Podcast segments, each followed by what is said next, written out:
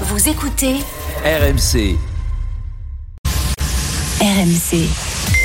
Les gens vont penser que c'est pas, c'est pas vrai. Florentino vient de m'envoyer un message de, de- du mariage de, de Ramos avec une vidéo de ses retrouvailles avec Beckham.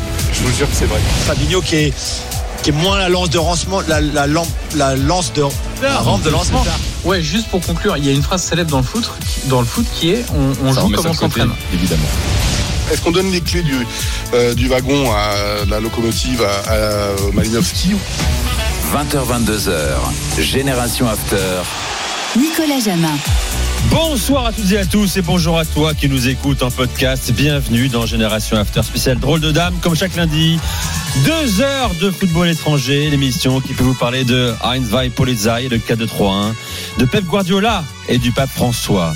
Pour l'Allemagne, une drôle de dame qui nous régale chaque semaine en nous parlant de la progression du VOFB, de l'ennui du BFB, de l'ambition du RBL, les attentes autour du euh, TSG, sans oublier la course maintien entre le VFL et le FSV. Bonsoir Paulo Breitner. Bonsoir mon cher Nico, bonsoir tout le monde. Ah, c'est insupportable, hein, ces enchaînements de lettres et de consonnes, c'est très Ah non, c'est ça. très bien. Ah bon? On en parlera dans ce que ça veut dire. Ouais, moi toujours pas.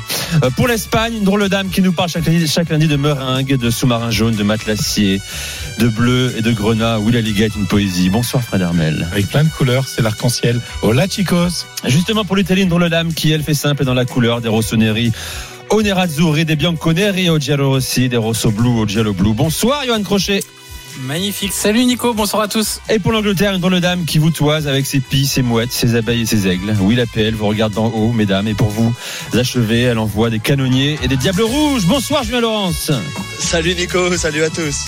Mesdames, euh, on est ensemble jusqu'à Diable 22h. rouge, c'est Kaiserslautern. Sinon, Très belle présentation. hein. Surtout les diables rouges Surtout c'est Kaiserslautern, c'est la Belgique. Tu veux. T'as bien bossé là. Un peu trop d'ailleurs, je pense. Ouais, c'est mais c'était chiadé, bravo. Euh, mesdames, Ta meilleure présentation depuis euh, deux ans. Euh, Parce que sa Liga est poétique. C'est pas faux. Euh, Non, mais c'est Ouais, non, non, mais bien. C'est Non, pas c'est faux. bien. Mesdames, de quoi, chose de toi. de quoi allez-vous nous parler ce soir? 15 secondes chacune. 3 points, Fred. Bah, on va parler du, de l'adversaire de, de Rennes, Villarreal, qui sous-marin jaune aujourd'hui, qui est un peu rouillé et avec une couleur euh, un petit peu délavée. Euh, sous-marin jaune, 13e de la Liga, une équipe qui a perdu trop de joueurs et qui est aujourd'hui déclassée. Donc chronique d'un déclassement de, de Villarreal. On va parler du but contre son camp de Ramos contre le Barça. Ça pouvait pas être pire et c'est pour c'est pour lui. Et puis euh, ah, encore une musique un peu spéciale dans ma petite minute. Ça va Polo. vous étonner. Polo. On va revenir un petit peu sur cette fabuleuse rencontre qu'on a vue entre Leipzig et, le Bayern en top spiel de cette sixième journée. Et puis on va s'interroger aussi pourquoi est-ce que Leipzig s'est séparé euh, ou a écarté son directeur sportif Max Ebern. Euh, on va faire un petit point sur un club qui va pas bien du tout. Septembre noir pour le FC Union avec 5 matchs, 5 défaites. Et puis dans la minute, une petite surprise qu'on ira en deuxième division allemande. Mon cher Johan. On va revenir sur le quadruplé de Lautaro Martinez évidemment et se demander, comme l'a fait toute l'Italie pendant ce week-end, si l'Argentin est LA star de la Serie A. On va évoquer aussi les ambitions des clubs italiens cette saison en Coupe d'Europe, vu qu'on arrive sur une semaine européenne très importante, et on évoquera enfin Victor Osimhen. Julien. Alors trois clashs franco-anglais en Coupe d'Europe, puisqu'on a Brighton qui va à Marseille, on a l'Arsenal qui va à Lens et le PSG qui va à Newcastle bien sûr. Donc on parlera de ces trois équipes-là, et puis aussi bien sûr encore une fois de la VAR et de la polémique ce week-end lors du match entre Tottenham et Liverpool samedi. Voilà pour le programme Les Drôles de Dames jusqu'à 22h. À 21h45, n'oubliez pas votre rendez-vous, Les Drôles de Dames face aux auditeurs. Vous appelez le 3216, Max c'est bien là au standard. Vos questions à Fred, Johan, Polo et Julien. Et puis à 22h, comme tous les soirs, l'after avec Gilbert. Bonsoir Gilbert. Salut les gars, C'est Gilbert. Ça va ça va Désolé, Pas de hein, surnom pour, à euh, Strasbourg. désolé pour vendredi soir. Bon, c'est pas grave. C'est le football. Victoire de, de Lens à Strasbourg. C'est pour rien, tu sais. Les supporters qui s'approprient des victoires de leur club, ça fait toujours mal. On dit nous. Bah oui, bah, le jour où on dira plus nous de notre club, bah, on sera plus supporter de notre club. Pas vrai, Gilbert? Quand tu dis Strasbourg, tu dis nous? Non. Je dis non. Si. Ça dépend. Ça dépend avec qui je discute. Qu'est-ce que j'allais vous dire euh, Oui, t'as les animaux euh, en Angleterre, mais nous on a Edouard G, RMC. Oublié. Euh, Qu'est-ce que je veux Alors à 22h, Daniel Riolo sera là, Florent Gautreau sera là. On sera avec Jean Baumel qui nous donnera toutes les infos lançoises hein, à la veille du match euh, face à, face à Arsenal. Demain, l'after sera sur place euh, à Bollard. Et puis, euh, avec Daniel et Flo, on va évoquer la semaine de Coupe d'Europe. Daniel veut parler du PSG Newcastle qui, euh, qui arrive sous le prisme parisien, euh, bien sûr. Flo, lui, veut revenir sur la première de Gattuso euh, ce week-end. Euh, et puis, vous avez peut-être vu l'interview assez dingue de Moussa Dembélé, l'ancien lyonnais, qui désingue les, les dirigeants de l'OL. On va se poser cette question ce soir. Bah, Est-ce qu'il a raison, en fait, sur toute la ligne, Moussa Dembélé? Ça fera partie donc de notre programme chargé de l'after avec donc deux heures de Ligue 1 de 22h à minuit tout à l'heure. À tout à l'heure, Gilbert, À à, tout à l'heure. 22h. C'est parti pour Génération After spécial drôle de dame. Semaine de Coupe d'Europe et de Ligue des Champions, ça démarre euh, demain soir. Mais mercredi, il y aura un Newcastle Paris Saint-Germain, le nouveau euh, château, hein, comme l'appelle Daniel désormais. Newcastle était fissuré il y a 15 jours. Ça va beaucoup mieux. On a colmaté depuis mon cher, euh, mon cher le Julien. Porte fermée, trois victoires consécutives, cinq clean sheets. Il aurait mieux valu les prendre il y a 15 jours. Peut-être, peut-être effectivement. En tout cas, c'est ce qu'on peut se dire. Ils avaient commencé par, euh, la victoire contre Aston Villa, une très belle victoire pour euh, pour débuter la saison en Premier League. Après, il y avait eu trois défaites de suite euh, contre Manchester City, donc en championnat cette fois, à domicile contre Liverpool dans un match qu'ils n'auraient pas dû perdre où ils ont vraiment été bons. Ils ont pris deux buts de Darwin Nunes dans les trois dernières minutes. Et puis après à Brighton où c'est vrai là ils ont explosé. En revanche, ils ont été très décevants défensivement notamment. Avec le ballon, c'était le, pire match de leur saison pour l'instant. Après, c'est vrai que c'est mieux. C'était mieux contre Brentford. Ils ont gagné, ils ont fait 0-0 à Milan, qui je pense, dans un match qu'ils auraient dû perdre, ou ils auraient mérité de perdre. Ça aussi psychologiquement a été un petit peu un, un déclic pour eux. Ensuite, ils ont fait exploser Sheffield United. Ils ont battu une équipe B City en Coupe de la Ligue avant d'aller de gagner ce week-end contre Burnley, une équipe de Burnley qui est vraiment euh, très bonne, qui est vraiment très moyenne, on va dire. Ils ont même pas eu à forcer leur talent. Almiron a marqué. Ensuite, il y a eu un penalty d'Isaac. Ils ont joué euh, en, deuxième vitesse, comme disent les Anglais. Ils ont même pas eu besoin de sortir, euh, de passer la troisième vitesse. Ils avaient déjà gagné le match. Donc, sans forcément tirer trop d'enseignements sur ce qu'on vient de voir ce week-end, notamment parce que l'adversaire était vraiment très faible par rapport au PSG, en tout cas. C'est une équipe dont il- faudra se méfier, c'est sûr. Une équipe qui euh, va très vite vers l'avant, avec Bruno Guimaraes au centre, plus qu'un Tonali qui a encore du mal à trouver ses repères dans cette équipe-là. Mais Bruno Guimaraes, c'est vraiment le cœur de cette équipe. C'est lui qui fait tourner cette équipe. Et après, c'est vrai que ça va très vite avec Gordon à gauche, avec Almiron à droite, avec des latéraux, notamment Trippier côté droit, qui lui aussi va bien, monte bien vers l'avant. Ils sont très forts sur les coups de pied arrêtés, là où peut-être le PSG est un peu vulnérable également. Et ce sera dans une ambiance euh, complètement extraordinaire. Bah Alors, oui. il, il voulait, le, le club voulait mettre en place un genre de spectacle un petit peu avant la rencontre de mercredi. Ils n'ont pas pu le faire pour des raisons de sécurité. Donc ce soir et demain, je, si j'ai bien compris, dans le centre-ville de Newcastle, il y aura des, des, des sons et lumières, il y a des, des drones partout. Enfin voilà, ils sont super. Oui, parce que c'est un retour, Julien. Normal. préciser, c'est c'est 20 ans après. Comme quoi. un peu les Lensois de Fredo Ouais, c'est demain. C'est pareil pour Newcastle mercredi. Premier match à domicile dans- en 20 ans. En plus contre le PSG. Donc il y a aussi toute la géopolitique derrière entre les Saoudiens, bien Eh oui. sûr, les Qataris, etc., etc. Mais c'est vrai que pour un premier match à domicile en 20 ans, recevoir Kylian Mbappé et le PSG, ils, ils sont très très contents. Je pense qu'il y a un côté chez eux, et c'est peut-être ça finalement le le pire entre guillemets pour le PSG, c'est qu'ils ont ils sentent qu'ils ont rien à perdre. Ils ont fait 0-0 à Milan. Alors bien sûr, tu gagnes pas là, tu auras un point en deux matchs. Si tu perds contre le PSG, c'est pas idéal. Mais je pense qu'ils savent très bien que le PSG est favori dans un match pareil, ne serait-ce que par euh, l'expérience qu'ils ont en Ligue des Champions, contrairement à cette équipe de Newcastle. Mais je pense qu'ils vont vraiment y aller avec avec cette, cette mentalité d'avoir rien à perdre, de jouer leur coup à fond. Ça passe, ça passe pas. Ils verront bien, ils verront après aussi. Mais vu l'ambiance qu'il y aura et vu effectivement ces derniers résultats avec le où euh, la confiance est au beau fixe, ils ont cette dynamique positive. Ils ont, euh, ils vont y aller en ayant vraiment rien à craindre. Fred. Alors j'ai une question pour, pour Julien parce qu'il y a quelque chose qui me surprend assez agréablement de bah, des dirigeants de Newcastle, de comment est géré ce club depuis le début. Alors euh, que les supporters du PSG euh, me pardonnent, mais j'ai l'impression que c'est un peu dans cette gestion un peu l'anti-PSG, c'est-à-dire que le PSG, les Qataris sont arrivés, ils ont mis euh, beaucoup d'argent, ils voulaient gagner tout de suite et ça a été compliqué et ça reste très compliqué. J'ai l'impression que là il y a il y a, il y a de la part des Saoudiens quelque chose de plus naturel, de plus. euh, on accompagne euh, ce club, on on n'essaie pas de péter plus haut que son cul pour pour prendre une expression bien bien bien française. Voilà parce que tu vois On y va sont- étape par étape. C'est plus réfléchi. Ouais, c'est ça, Ils ont ils ont balancé deux fois 70 c'est millions d'euros pour hein. des joueurs. hein. Ils Ouais. ont envoyé quand même énormément. bien, bien sûr, mais mais Bruno et je trouve qu'il y a une fraîcheur du côté de Newcastle. Mais quelle Euh, fraîcheur.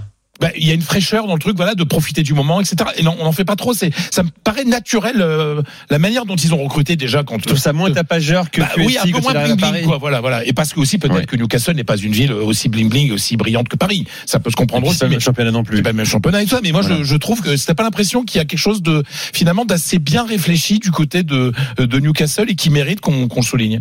Julien. Si, je pense qu'ils ont été ici, ils ont, ils ont bien recruté, ils ont été intelligents. La, meilleure chose qu'ils qu'ils aient faite, et on en avait parlé à ce moment-là, c'est qu'ils sont allés chercher Dan Ashworth, qui était le directeur sportif à, à Brighton, qu'ils ont ramené. euh, alors lui, en revanche, euh, ils l'ont payé très très cher pour le faire venir, mais c'est très bien. hein. Euh, et donc, et donc, lui, c'est lui un petit peu qui, enfin, c'est lui complètement qui orchestre ce recrutement et qui a été très intelligent effectivement dans ce qu'ils ont fait. Mais comme l'a dit Johan, ils ont quand même dépensé 80 millions sur Tonali, 70 sur Isaac, 60 sur Guimarães. C'est pas non plus, ils sont pas allés chercher des joueurs de deuxième division qu'ils ont fait progresser. Ils ont aussi dépensé de l'argent. Certes, pas autant qu'un duo Mbappé Bah oui. Neymar le même été, euh, trois avec euh, cinq jours d'écart. Mais mais quand même, je pense qu'ils auraient ils auraient pu dépenser plus. Ils ont ils ont offert de l'argent à des joueurs qui n'ont pas voulu venir aussi. Il y a ça. Mais euh, mais en tout cas, ne serait-ce que dans leur progression. Là, c'est vraiment c'est intéressant. Ils- quand euh, Eddie arrive, ils sont 20e. Il arrive en décembre. Ils finissent 11e. Ensuite, ils finissent 4e la saison dernière. Et puis là, l'objectif, c'est de rester dans le, dans le top 4 pour aller encore en Ligue des Champions la saison Il y a une prochaine. progression. Bah ouais, c'est. Une progression linéaire. Ah, tiens, question également, euh, Julien. Sven Botman ne sera pas là mercredi soir? Normalement non. Normalement non, c'est un- c'est le coup dur aussi pour eux. Alors même s'ils défendaient pas très bien en début de saison avec lui aussi, ça allait beaucoup mieux comme comme tu l'as dit Nico euh, sur les sur les cinq derniers matchs. Il n'était pas là ce week-end contre une équipe de Burnley assez inoffensive finalement. Euh, ne pas l'avoir contre le PSG, effectivement, c'est un gros gros coup dur. Il y a plusieurs possibilités pour le remplacer. Ils peuvent aller chercher Lascelles, qui est le, le- le capitaine du club. Ils peuvent mettre Burn euh, dans l'axe et avoir un, un autre arrière gauche comme comme Target par exemple ou Livramento. Donc il y a, a d'autres options pour Eddie Howe, mais c'est vrai que ne pas avoir Botman et même s'il jouait, il serait pas à 100% quoi qu'il arrive. Ça c'est vraiment un coup dur. Ce sera mercredi soir. Euh, débrief sur RMC avec toi, Julien, notamment autour de l'after Newcastle Paris Saint-Germain. Dans un instant, on va parler de la nouvelle star, peut-être enfin la star même de Serie A, Lautaro Martinez. Euh, quel avenir pour lui, tiens justement euh, Il est sous, sous contrat jusqu'en 2026, mais il flambe de plus en plus en Serie A. On en parle avec Johan Crochet, Fred Armel, Julien Laurence et Paulo Breitner. À tout de suite sur RMC. RMC jusqu'à 22h. Génération After. Nicolas Jamin. Avec Julien Laurence, Paulo Wagner, Johan Crochet et Fred Armel, on est ensemble jusqu'à 22h. On parle maintenant de Serie A, on parle d'un homme qui vit sa sixième saison à l'Inter et qui part sur des bases extraordinaires, hein, surtout après avoir fait un truc que personne n'avait jamais fait avant lui en Italie. Mon cher Johan, j'ai nommé Lautaro Martinez. Bah oui, euh, il fait déjà un très bon début de saison, c'est ce qu'il faut dire. Il, déjà, sa saison dernière est vraiment satisfaisante.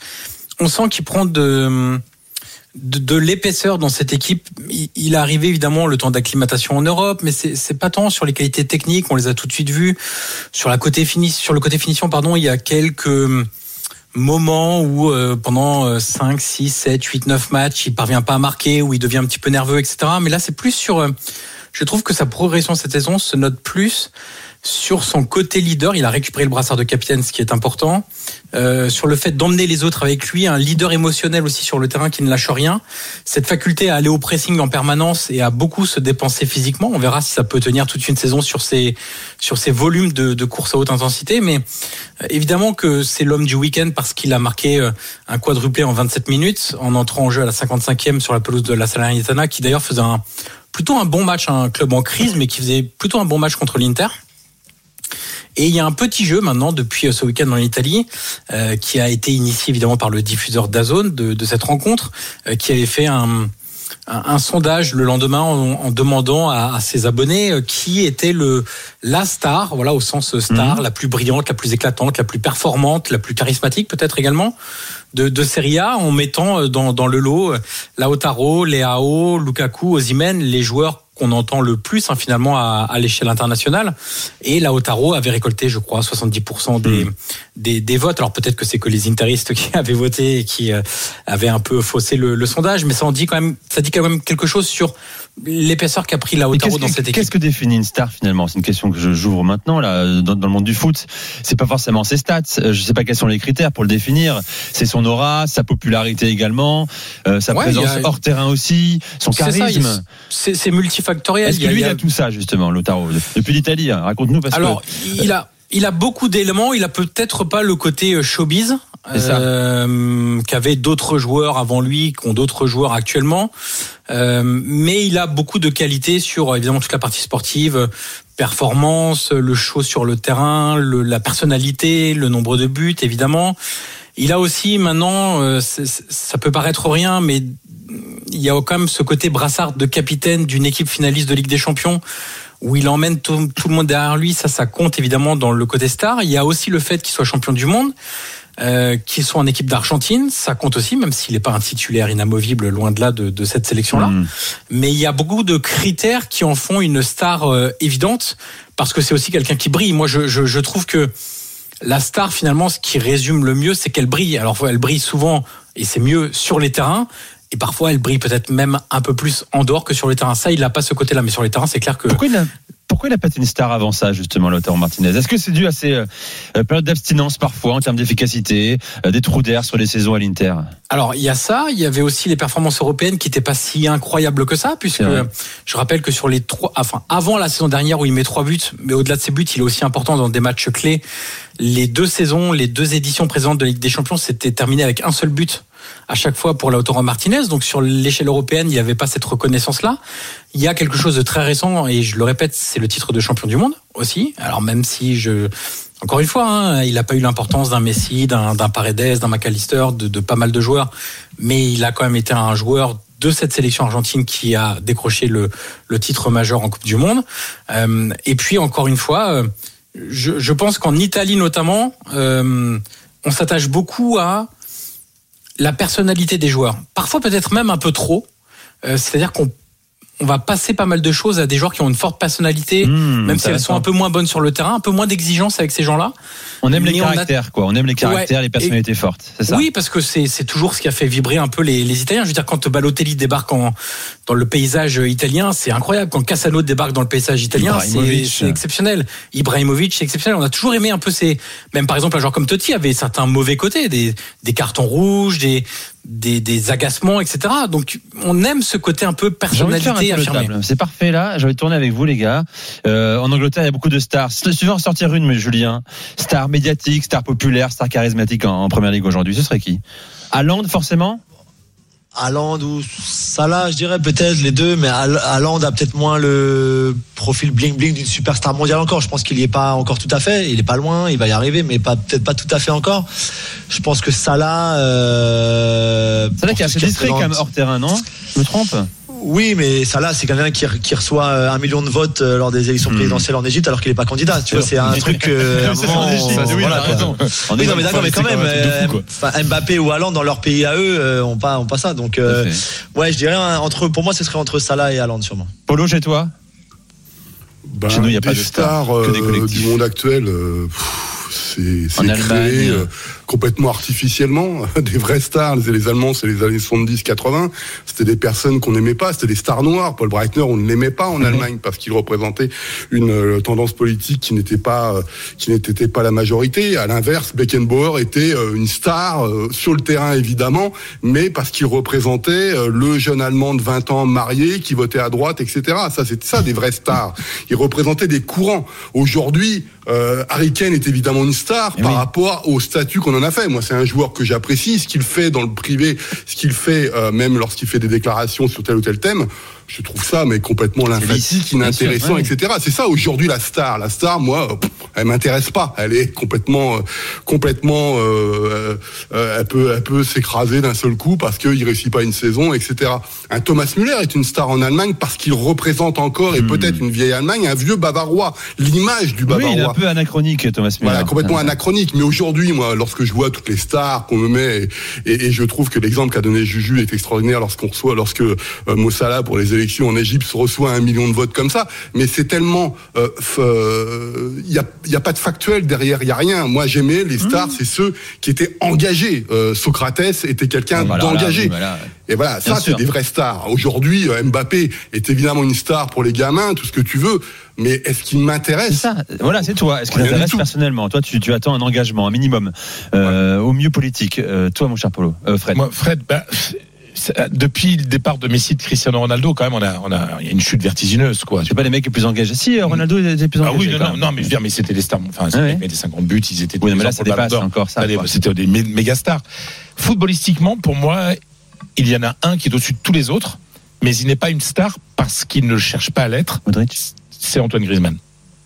En Espagne, il est reconnu comme un. Ah, bah, bien, mais footballistiquement, Hein c'est le Oui. plus beau palmarès aujourd'hui. Ah oui, mais c'est. oui, Non, mais- et, le meilleur joueur. Si tu mets, euh, si tu mélanges palmarès et niveau de jeu, le match qu'il a encore fait hier soir, mais Griezmann, si il est, il est, il est le meilleur. C'est mais est-ce qu'il est bankable pour autant? Non.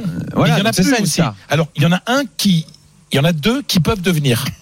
Enfin, il y en a trois. Il y a Pedri quand. Bah oui, mais non. Alors, un peu discret ce garçon quand même. en, hein. plus, en plus, il est il a des blessures, hein. etc. Mais Pedri peut devenir une grande star. Peut devenir. Vinicius, il a quelque chose. Ah oui. Bah, voilà. star, Vinicius, Vinicius. voilà. Vinicius. à terme, Jude Bellingham peut-être. Et, et, et- mais, mais sincèrement, je pense que de par ce qu'il provoque dans le public, etc., je pense que la star du futur, s'il continue comme ça, ça sera Jude Bellingham.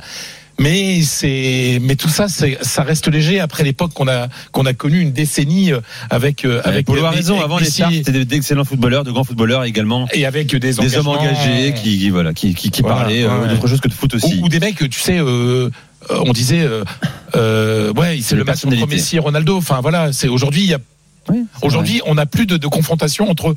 On dit pas c'est Griezmann euh, face à Vinicius. Non, on le dit même pas ça. Tu vois aujourd'hui. Bon, euh, en tout cas, l'Inter en parle Lautaro Martinez hein, qui va enchaîner, mon cher Johan, un 75e match d'affilée, sur compétition confondue, avec l'Inter. hein, c'est aussi ça pour sa progression. L'homme est, est toujours là au coup d'envoi. Ce sera euh, face au Benfica euh, demain soir. La première minute de la soirée. Et pour Julien Laurence, on envoie la musique, Toto.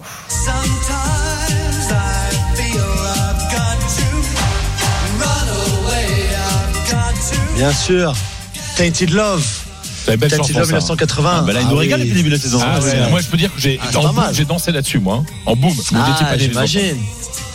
J'imagine parce que, parce que Manchester City a perdu ce week-end leur première défaite de la saison en première ligue, quelques jours après celle contre Newcastle dont on a parlé tout à l'heure en, en Coupe de la Ligue. Et pourquoi j'ai choisi cette chanson? Parce que Tainted Love, tu pourrais dire, c'est euh, donc euh, l'amour teinté un petit peu, l'amour euh, peut-être, je sais, sais pas comment on pourrait chercher tout à l'heure un mot pour Tainted, mais tout ça pour vous dire que Pep Guardiola avait été avant la rencontre contre Wolverhampton, là où City a perdu ce week-end, assez élogieux, notamment envers les possibilités en attaque pour Wolverhampton. Il avait cité Neto, il avait cité Mateus Cunha par exemple.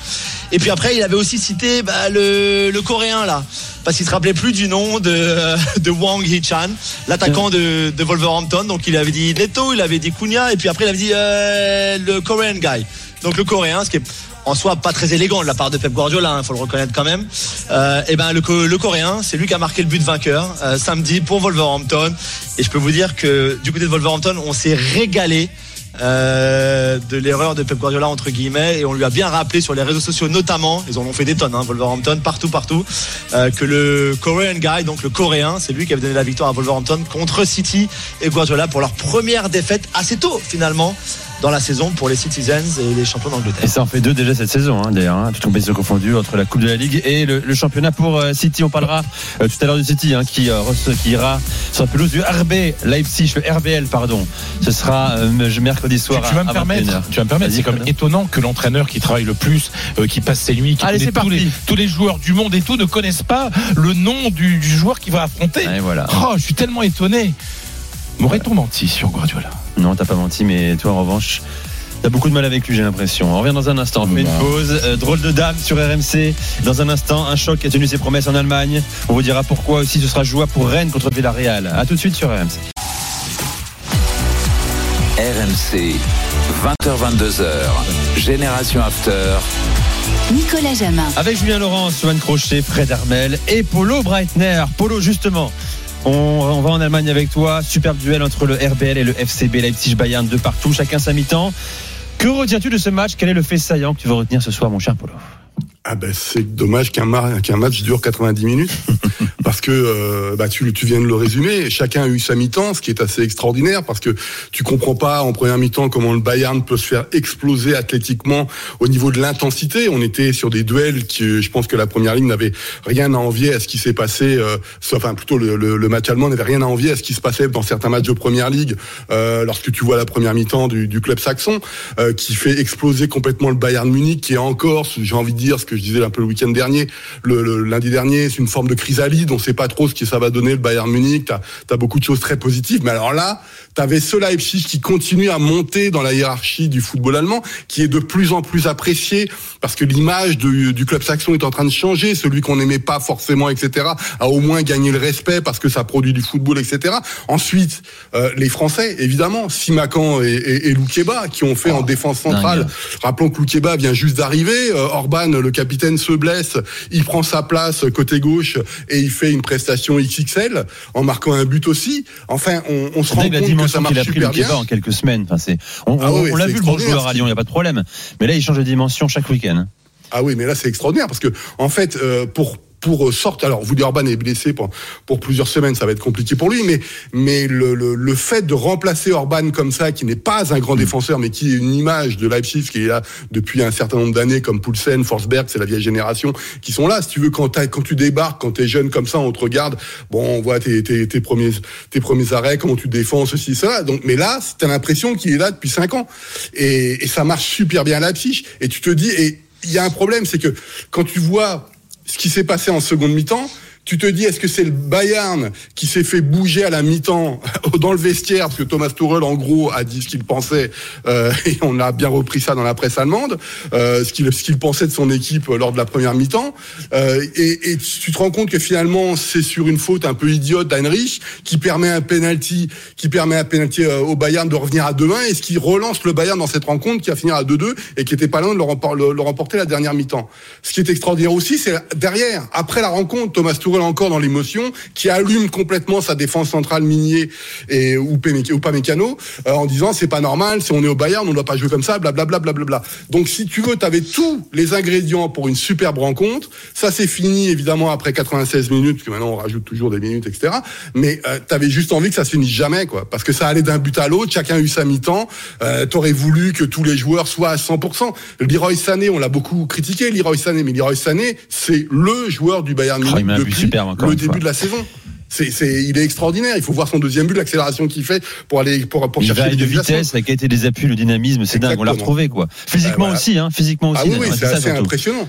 Et ça, on doit le mettre au crédit quand même de Thomas Tuchel. C'est, c'est quand même dingue que Leroy Sané, rappelez-vous le match de Ligue des Champions qui était dramatique, où il avait presque envie de sortir du stade, où il baissait la tête tout le temps, et le Leroy Sané qu'on a maintenant. Donc maintenant, c'est un peu l'histoire de sa carrière aussi, donc on va pas euh, s'enflammer, etc. Mais il faut noter que Leroy Sané est sans doute aujourd'hui le meilleur joueur du Bayern Munich. En tout cas, c'était une superbe rencontre, ça fait une super pub pour la Bundesliga, et on voudrait juste que tous les matchs romains soient comme ça. Bon, euh, et donc euh, Leipzig va, recevoir City, hein, un Ouais. duel polo euh, Julien euh, cette semaine en Ligue des Champions. Euh, rappelons que la dernière fois City en a mis 6 à Leipzig, mon cher Polo. 7. 7 7 même. 7 Sept même. 7-3 5, Ziben. 5 pour Haaland. et un quintuplé d'Aland. Ziben, Euh, ils se rencontrent chaque Rai. année. Ouais, chaque année. Chaque Bon. année, ils se rencontrent depuis Est-ce que tu as le sentiment que, 2022, que 2023. cette année Leipzig peut arriver à eh bien à lutter ils l'ont déjà fait en groupe il y a deux ans, si ma mémoire ne fait pas défaut. Le, le, en, en groupe, euh, Leipzig ben, arrive à, à battre plusieurs des grands, des grands clubs européens. Le problème, c'est que dès qu'on arrive en huitième, euh, la seule chose que je que j'espère, c'est que je n'aurai pas à m'énerver sur l'arbitrage après. euh, après euh, la rencontre, comme j'ai euh, j'ai pu ou dû le faire la- l'année dernière, euh, et que ça va bien se passer. Mais en fait, moi, ce qui m'intéresse dans Leipzig, c'est est-ce que ils vont être capables de répéter, de mettre la même intensité dans la rencontre que celle qu'ils ont mis contre le Bayern samedi. C'est ça qui me semble important. Alors peut-être, il y a des blessés du côté de Manchester City, je parle tout le contrôle de, de Julien. Euh, peut-être que c'est le bon moment pour les prendre. J'en sais rien. En tout cas, moi, je veux une belle prestation. Et tu sens que ce club, année après année, bah, ça n'a l'air de rien. Bah, il progresse tranquillement. Il commence à aller chercher des coupes d'Allemagne. Ils, ont mis 3-0 en début de saison dans la Super Coupe d'Allemagne. Et bien évidemment, c'est des titres mineurs, mais il y en avait pas avant. Et là, tu vois, t'as des petites choses comme ça qui font que. Et puis des joueurs qui arrivent et qui s'adaptent très vite. Hein. T'as parlé Ah de ouais, Keba, euh, parlons d'Openda également, qui Tout marque encore une fois, euh, quasiment à chaque week-end, avec les mêmes qualités qu'on lui connaissait à, au Racing Club de Lens. Certains en doutaient. Il est en train de prouver qu'il euh, qu'il peut s'adapter à un niveau encore supérieur. City avant Leipzig, euh, tu l'as dit tout à l'heure, on en a parlé, hein, mon cher euh, Julien. Euh, deux défaites dans la semaine dernière, hein, une en Cup et une en championnat. Il y a Arsenal également ce week-end. Euh, je sais pas, on choisit pas les matchs hein, à City. Hein. Non, je ne pas les matchs, mais Rodri est suspendu au championnat, ce qui leur fait beaucoup, beaucoup de mal. On l'a vu ce week-end à Wolverhampton, notamment, où Kovacic a joué devant la défense et c'était pas du tout la même chose. Là, il y aura Rodri, puisqu'il est suspendu qu'en championnat, pas en Ligue des Champions, mais euh, c'est vraiment une équipe différente avec lui ou sans lui. Mais il y a, quelques soucis, défensivement notamment, ils encaissent des buts. euh, offensivement, on a vu Haaland, par exemple, être très frustré par le, par le match euh, contre Craig Dawson. En plus, c'est pas non plus le meilleur défenseur du monde, même si le, le surnom qu'ils lui ont donné en Angleterre, c'est Ballon Dawson. Très joli jeu de mots, bien sûr, sur Ballon d'Or et Dawson. Mmh. Euh, parce qu'il avait très bien Ouais. musclé Haaland samedi en championnat. capillotraque, Ah oui, mais c'est C'est pas si joli. euh, si C'est beau, c'est beau, Ballon Dawson. Ballon Dawson. Bon, en tout cas, ça, Ouais. fait beaucoup, ça fait beaucoup rire les Anglais. D'accord. Donc Oui, on verra, bah, on verra, mais moi je suis, bon. Je suis d'accord avec Polo. Ah oui, c'est beaucoup, c'est différent. Vas-y, vas-y, Julien. Je pense qu'il y a vraiment, pour finir, il y a vraiment un coup à jouer pour Leipzig demain. Ah, Bon. d'accord, intéressant. alors. Donc d'ailleurs, ce sera mercredi, euh, mercredi, soir, excusez-moi. 21h. Mercredi. Euh, Leipzig euh, City, Étoile Rouge Belgrade, Young Boys Bern l'autre match du groupe. Mon cher Fredo, euh, non, le sous-marin jaune ne coule pas, comme beaucoup l'écrivent, parce qu'un sous-marin par définition ne coule pas, il est déjà sous l'eau, Non, mais. fond, mais Ouais. il peut, Mais il il descend. peut s'enfoncer encore un peu plus. Bah, Écoutez les amis, de la même manière que je, il y a 15 jours, je vous disais que je pensais que Lens pouvait faire un coup contre Séville, je pense sincèrement que Rennes va battre Villarreal. En tout cas, il y a tout pour battre Villarreal, euh, pour plusieurs raisons. Villarreal, vous savez, ces dernières années, c'est une valeur sûre, c'est une stabilité. C'est un club qui est toujours euh, présent en Europe, voilà, qui, est très bien. C'est un, club bien géré, etc. Sauf que voilà, il y a plus de sous en Espagne et qu'ils ont vendu euh, des joueurs essentiels comme Nicolas Jackson, Pau Torres, surtout Samu Chukwueze qui est parti chez Johan à l'AC Milan, qui était un joueur majeur hein, euh, dans, dans cette équipe. Euh, Boulaye Dia aussi, ils ont vendu pour 110 millions d'euros et sur ces 110 millions, ils ont investi 10 millions. Hmm. Alors automatiquement, quand vous, perdez quatre joueurs majeurs, euh, quand tu as un petit effectif sympathique, mais enfin, automatiquement, ça, ça se sent. Et, donc, euh, voilà, aujourd'hui, Villarreal, euh, après son match nul un peu miraculé, euh, miraculeux, puisqu'il était à 10 sur la pelouse de Retafe, et Jorgensen, le gardien, était l'homme du match côté euh, Villarreal. Villarreal fait 0-0. Villarreal, aujourd'hui, 13e de la Liga. Et j'ai envie de dire qu'il est finalement plutôt à sa place. Aujourd'hui, euh, c'est plutôt une, équipe qui, avec l'ambiance qu'il y a et, la, finalement le, le peu de nombre de un effectif. Regardez, dans le- t'as encore des, des bons joueurs quand même. Hein. Euh, T'as Etienne Capou, tu as euh, euh, tu as Dani Palero, enfin tu as tu, tu as Jérémy Pinault, t'as encore un truc. Mais tu vois qu'il y a un effectif quand même qui est pas énorme. Donc euh, c'est pas aujourd'hui Villarreal n'est plus une évidence européenne. Voilà euh, pour euh, On parle d'un champion d'Europe, hein, 2021, les oui, Europa. oui, Ah. mais, mais oui, mais sauf qu'entre temps, et puis au niveau des entraîneurs, ils sont passés de Unai Emery à Kike Sétienne et aujourd'hui à Pacheta. C'est-à-dire que là aussi, il y a une sorte de déclassement dans, dans cette équipe. De toute façon, quand vous vendez pour 110 millions, que vous investissez 10 millions, c'est parce que vous avez besoin d'argent et que le- voilà, le déclassement de la Liga, ça se voit aussi. C'est un peu l'incarnation du déclassement de la Liga, Villarreal. Oui, parce que pour une raison très simple. problème Parce- économique. voilà, parce que Villarreal, c'est quand même une équipe, un club extrêmement bien géré. Extrêmement bien géré. euh, et puis, au niveau sportif, fait avec intelligence, etc. Et c'est un club qui était très régulier, en fait, dans ses approches. Et surtout, où il n'y avait pas il y avait jamais de crise à Villarreal. On ne, on on n'était jamais nerveux à Villarreal. Même quand il y a, euh, bon, pas mal d'années quand même, enfin, je crois que c'était 7-8 ans où ils étaient descendus en deuxième division, il y avait, il n'y avait pas eu d'énervement. On s'est dit, c'est pas grave, on a tous, on a tout bien préparé le truc, on va remonter. Et ils sont remontés. Là, il y a une nervosité. D'ailleurs, c'est la raison pour laquelle ils ont viré Kike Sétienne au bout de trois journées, qu'on ne connaissait pas dans ce club. C'était un peu le modèle avant. Voilà, le, celui qui savait être toujours euh, Le bon une élève, moyenne, le bon élève de non, une, une moyenne en disant ça va s'arranger, etc. C'était pas nerveux. Voilà, on disait les structures, les joueurs. On va aujourd'hui il y a une nervosité, une nervosité qu'on ne connaissait pas dans, dans dans ce club. Et cette nervosité, automatiquement, vous savez, dans une entreprise, mais encore plus dans une équipe de foot, quand les nervosités elle est très forte en haut, les joueurs sur Ouais, le terrain, il a, il a, il a, il a, il commence à la ressentir. Et donc le match aller, enfin le match aller, le premier match du, du groupe, ils ont perdu au Panathinaikos 2-0, match. Euh, avec des défaites sans, sans appel. Moi, je pense sincèrement qu'il y a vraiment un coup à faire Pour Rennes jeudi. pour le Stade Rennais euh, jeudi, parce que cette équipe de Villarreal est en plein déclassement, est nerveuse Oui. et elle est extrêmement irrégulière. Et j'insiste là-dessus, elle a perdu quatre de ses meilleurs joueurs. Jeudi soir, 21h, hein, au stade de la Céramique, euh, mythique stade de la Céramique, euh, Villarreal, Rennes. La deuxième minute de la soirée, c'est parti. Elle est italienne. On envoie la musique, Toto. Johan, c'est à toi.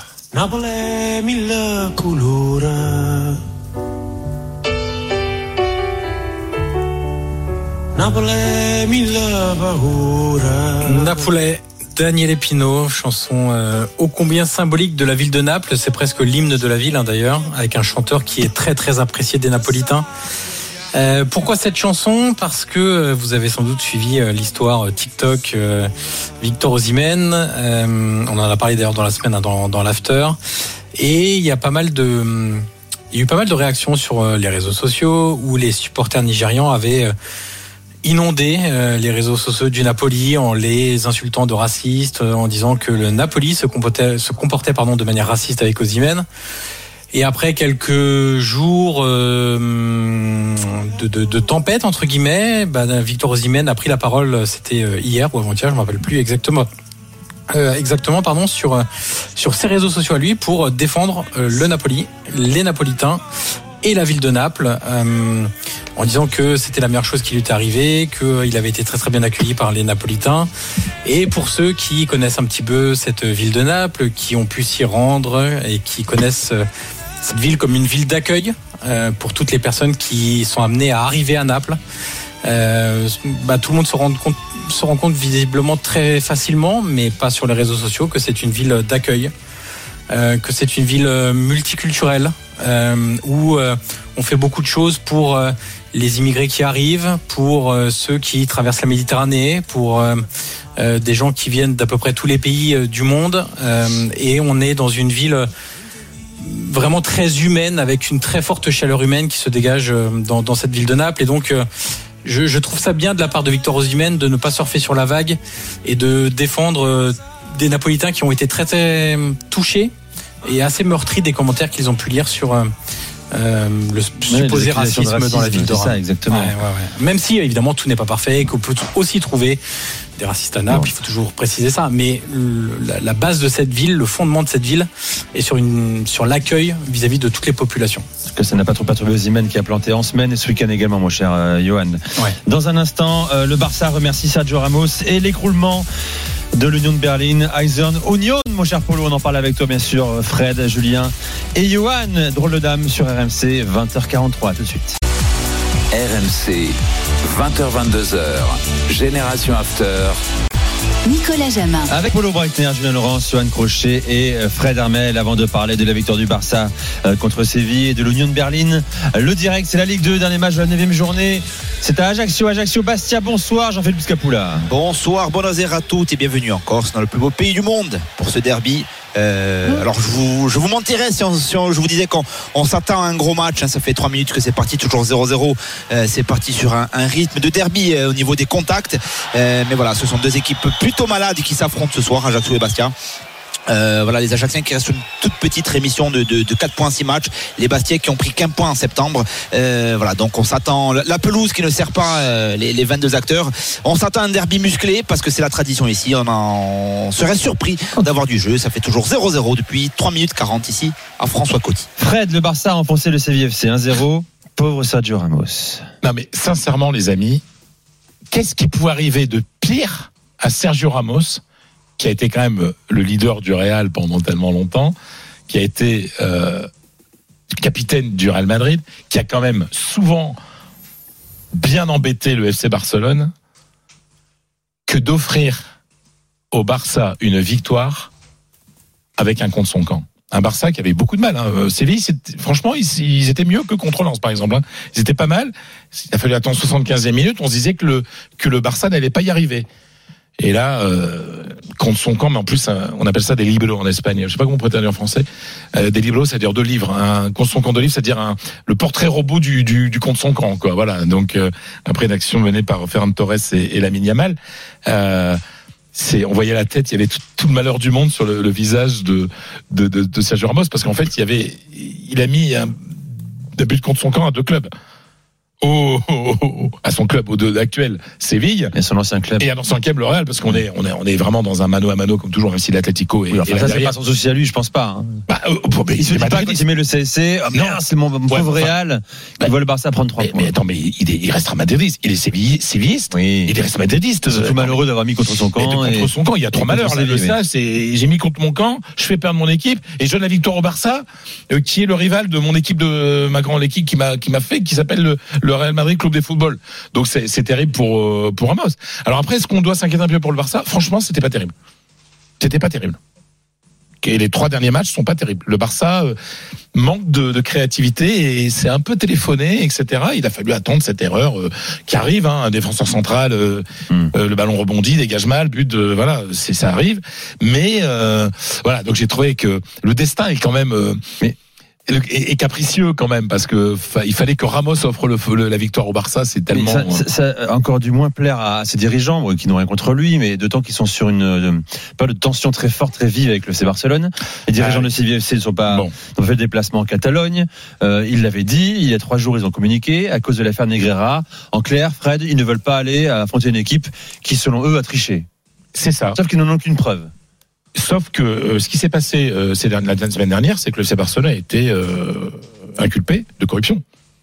C'est ça le truc, c'est-à-dire que la- le, le communiqué qu'a fait le, le, le CVFC, ce que d'autres clubs n'ont pas encore eu le courage de faire, mais ça va finir par euh, pas sortir, c'est que la justice espagnole, euh, le juge, accuse, enfin en tout cas, euh, alors c'est pas une mise en examen, faut dire à l'ancienne, euh, inculpé, après ça s'appelle cohecho, mais en gros, hein, pour résumer, il dit que le Bar, il accuse le Barça d'avoir, euh, c'est supposé bien entendu tant qu'il n'y aura pas de jugement définitif, c'est ça, mais c'est ce que, euh, ce que je te dis. corruption, non mais une Le corruption. CVFC fait déjà le procès avant qu'il ait lieu. Non, quoi. non, non, non, parce que le, le CVFC communique après la décision du juge Oui.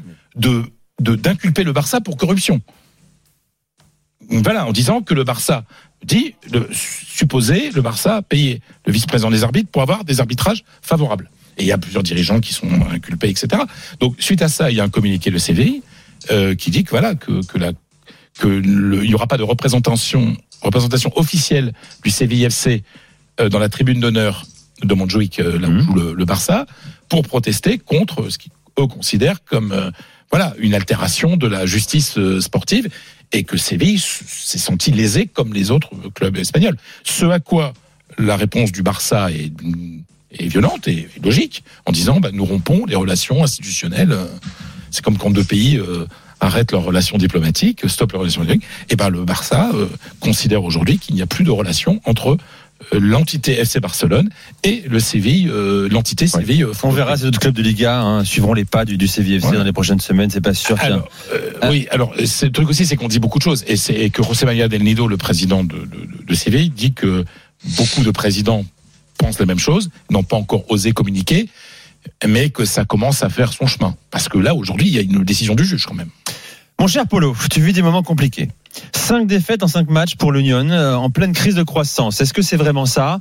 Comment tu expliques alors qu'on a recruté, on s'est renforcé cet été, après une saison extraordinaire la, la saison dernière Euh, Est-ce qu'on est vraiment typiquement dans, dans le contexte d'une crise d'un club qui grandit, qui grandit, puis qu'à un moment, eh bien, coince un petit peu?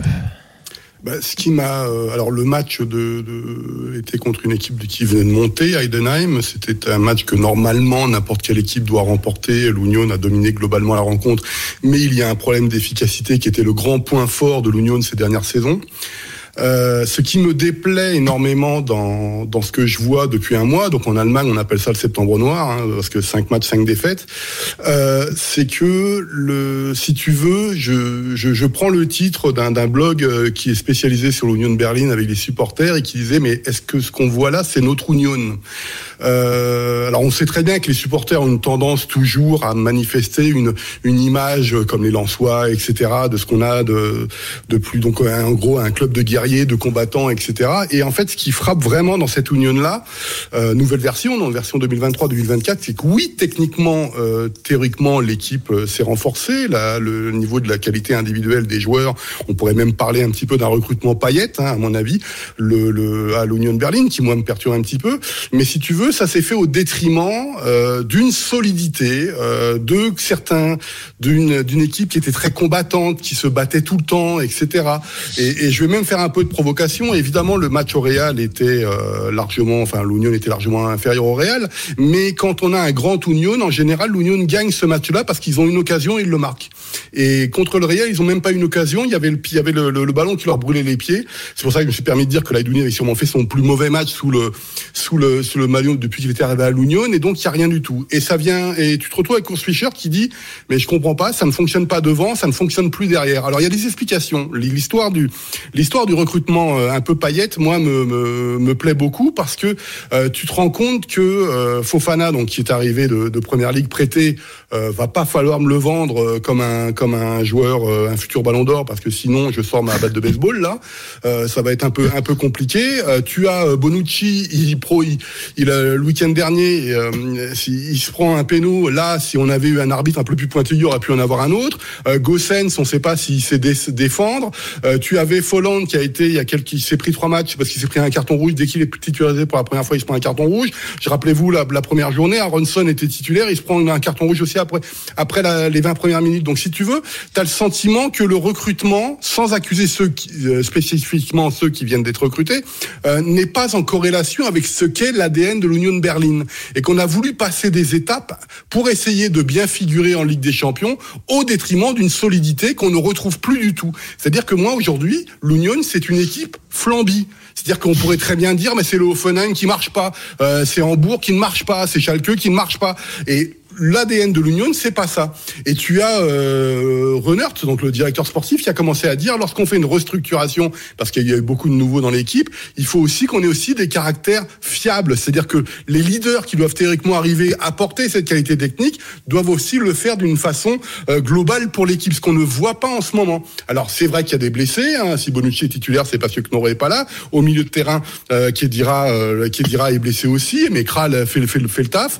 Mais si tu veux c'est pas il y a quelque chose tu sais pas où ça va aller. Et pour la première fois de de, de la saison euh, tu, euh, moi, pour moi, ils sont en retard sur un tableau de marche Ah théorique. oui, hein, quand je parle du maintien, moi, chaque année, je sais pourquoi je dis ça. 11e de Bundesliga. euh, Ils déjà, sont 11e, ouais. déjà 8 points de, de, de- du 4e, le Borussia Dortmund. Exactement. Et en fait, ce qui est intéressant, c'est qu'évidemment, Urs Fischer n'est pas en cause, parce que vu ce qu'il a fait ces cinq dernières années, tu vas pas commencer à lui dire c'est toi le problème.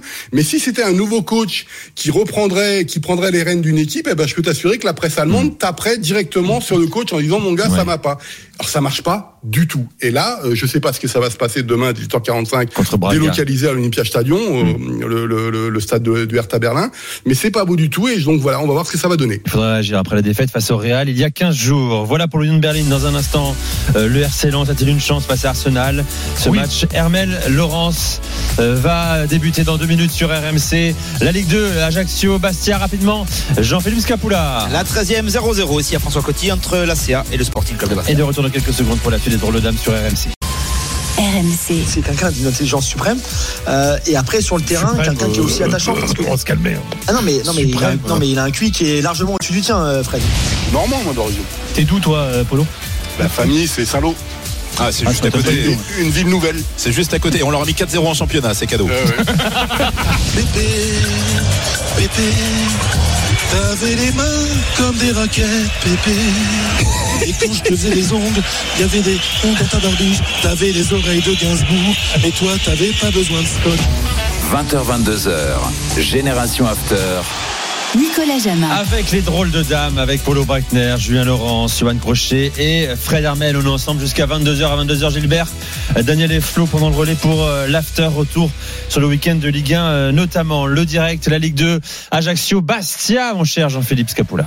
Euh, la 17e minute euh, de jeu ici à François Coty, toujours 0-0, mais on est monté un petit peu d'un cran dans l'intensité, dans les, dans les duels, et c'est la CA qui s'est plutôt installé euh, dans le camp des, des, des.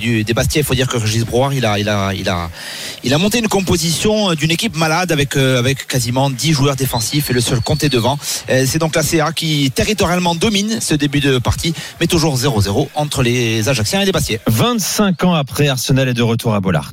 Demain soir, lance Arsenal. 25 ans après l'égalisation de Vérel qui avait répondu à Overmars. Avant le but de la, de la victoire de Debev, également retour à Highbury. Julien, est-ce que ce type de scénario peut se reproduire? Honnêtement, hein pas de démagogie, s'il te plaît. Possible. Euh, je pense que le meilleur atout de Lens sera euh, qu'ils n'ont rien à perdre et que de toute façon la pression sera sur Arsenal, qu'eux ils ont eu qu'une pression puisqu'ils sont euh, et de loin pas favoris dans, dans un match pareil vu le- la forme actuelle de cette équipe de d'Arsenal, même si tout n'est pas parfait, qu'il y a des blessés, qu'il y a aussi euh, ils ont beaucoup joué, notamment un Bukayo Saka par exemple récemment, mais euh, mais pour Lens, euh, encore une fois, il y aura forcément un coup à jouer, mais en face, en face, c'est c'est fort, bien sûr que c'est fort. C'est invaincu ouais, cette moi, je saison, pense- hein, je précise quand même, c'est Ouais, je invaincu cette saison. Ouais.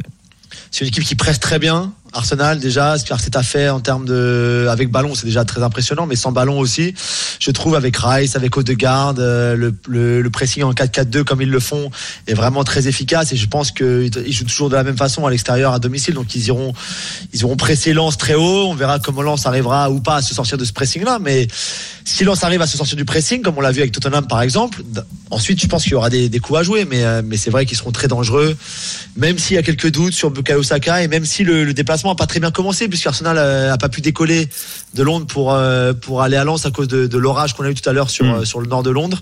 Donc C'est ça a un signe, peu ça, hein. changé les plans. Il n'y a pas de conférence de presse, par exemple, ce soir euh, en, en direct depuis Bollard pour Arteta et Saliba, qui était, euh, je crois, c'était lui qui devait venir parler. Donc, euh, donc c'est c'est pas effectivement le, le, pour l'instant, en tout cas, le meilleur déplacement. C'est vrai qu'à l'heure où on se parle, ils sont encore coincés. Ils sur le prendre le- tarmac de l'aéroport, Bah, ils peuvent pas décoller. Bah, ils auraient pu prendre. Eh euh, ben oui, monsieur, ils auraient pu prendre l'Eurostar. bah, l'Eurostar jusqu'à Lille. hein. Ah oui.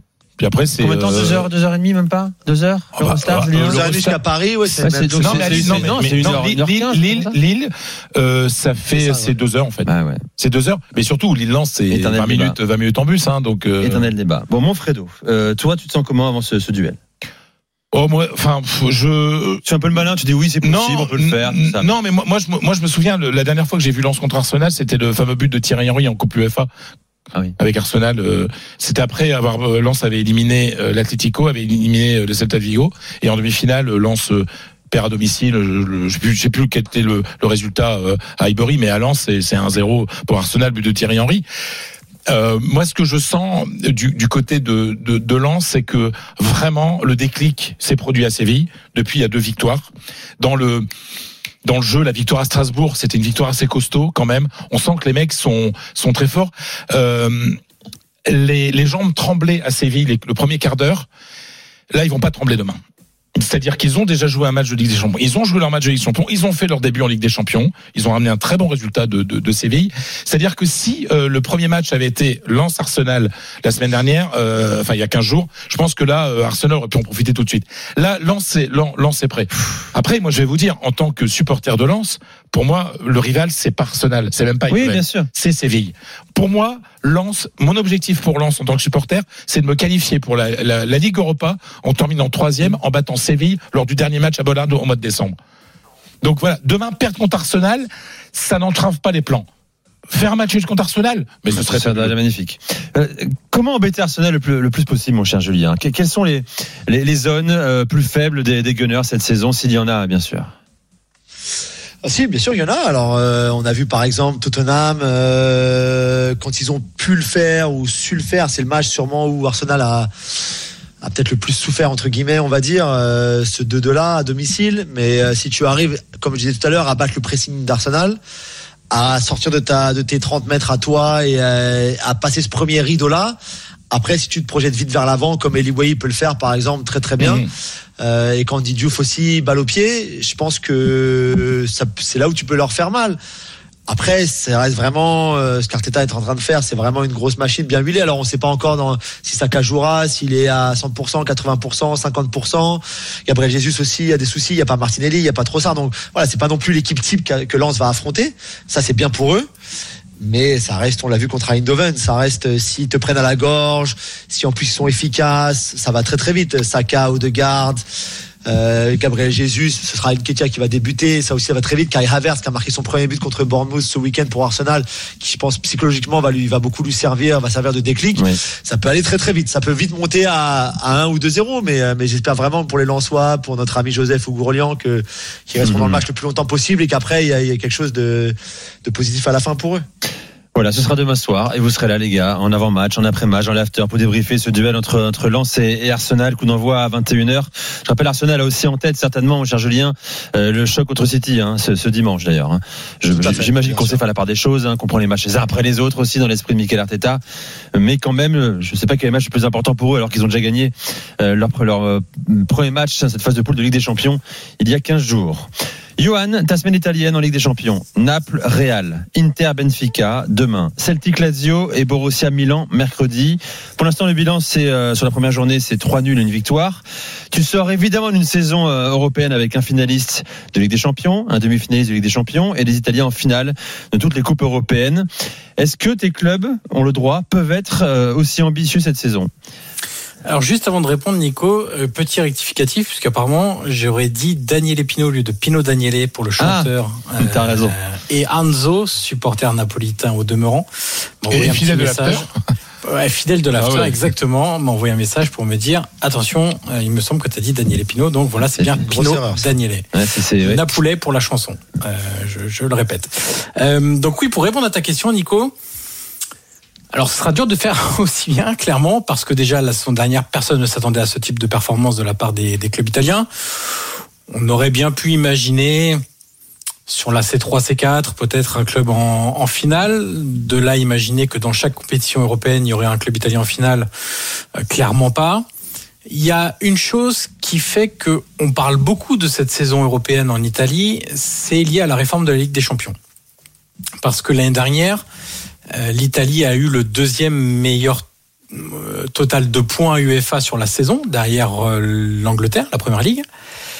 Et en fait, il faut savoir que avec la nouvelle formule de la Ligue des Champions qui sera mise en place la saison prochaine, il y a deux places supplémentaires qui sont allouées pour les deux pays ayant le meilleur coefficient UEFA sur la saison précédant la réforme. C'est-à-dire, les deux pays qui auront le plus haut coefficient cette saison auront un cinquième club qualifié directement en Ligue des Champions la saison prochaine. C'est-à-dire que si l'Italie bah, fait aussi bien que la saison dernière, l'Italie aura un cinquième club qualifié en Ligue des Champions. C'est un peu un calcul de, Daniel Riolo dirait Micheline de la Conta, mais c'est quand même quelque chose qui intéresse évidemment les clubs italiens.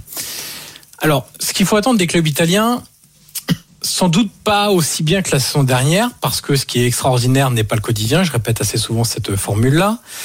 Il y a des clubs qui, dans leur, euh, on va dire, reconstruction après des années 2010 catastrophiques, certains d'ailleurs sont plus ou moins avancés euh, dans, différents clubs.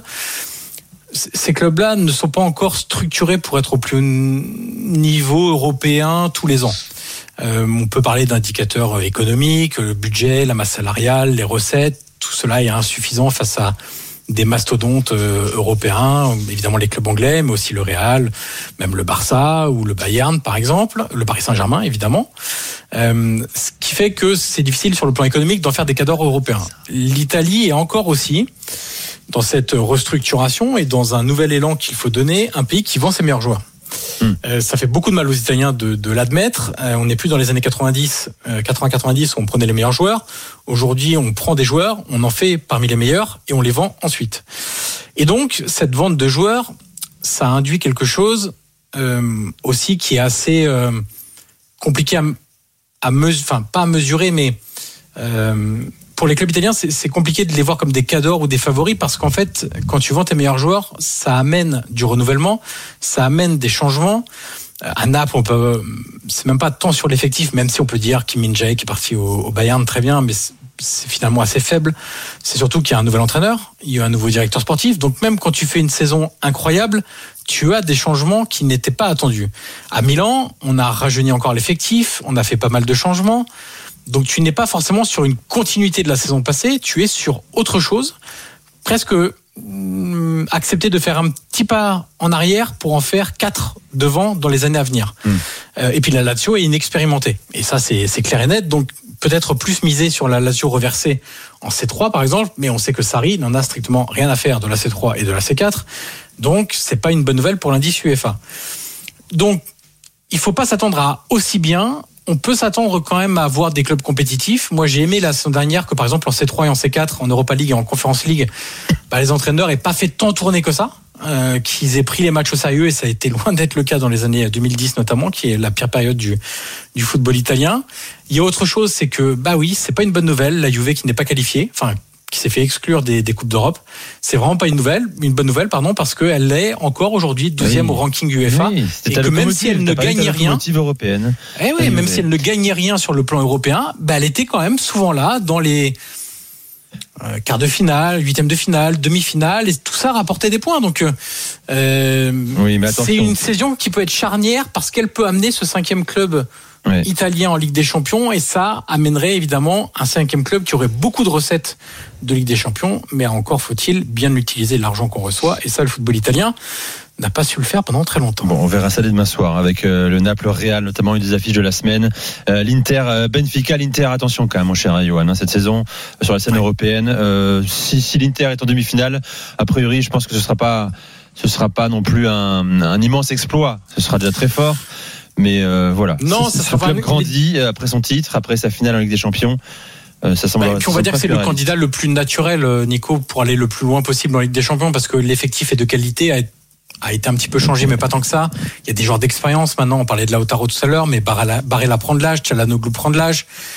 Bastoni gagne en expérience, euh, Acerbi est encore au haut niveau, Dumfries gagne en expérience. Donc il y a, oui, oui, le, le- moi où j'ai des grosses attentes, c'est clairement sur l'Inter Ligue des Champions cette saison, oui. Allez, on fait la troisième minute de la soirée. Elle est espagnole, elle est pour Fred Armel. On envoie la musique, Toto.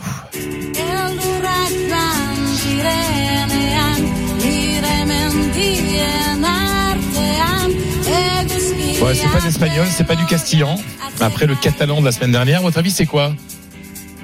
Du basque. Bravo, Euskera, du basque. C'est du basque.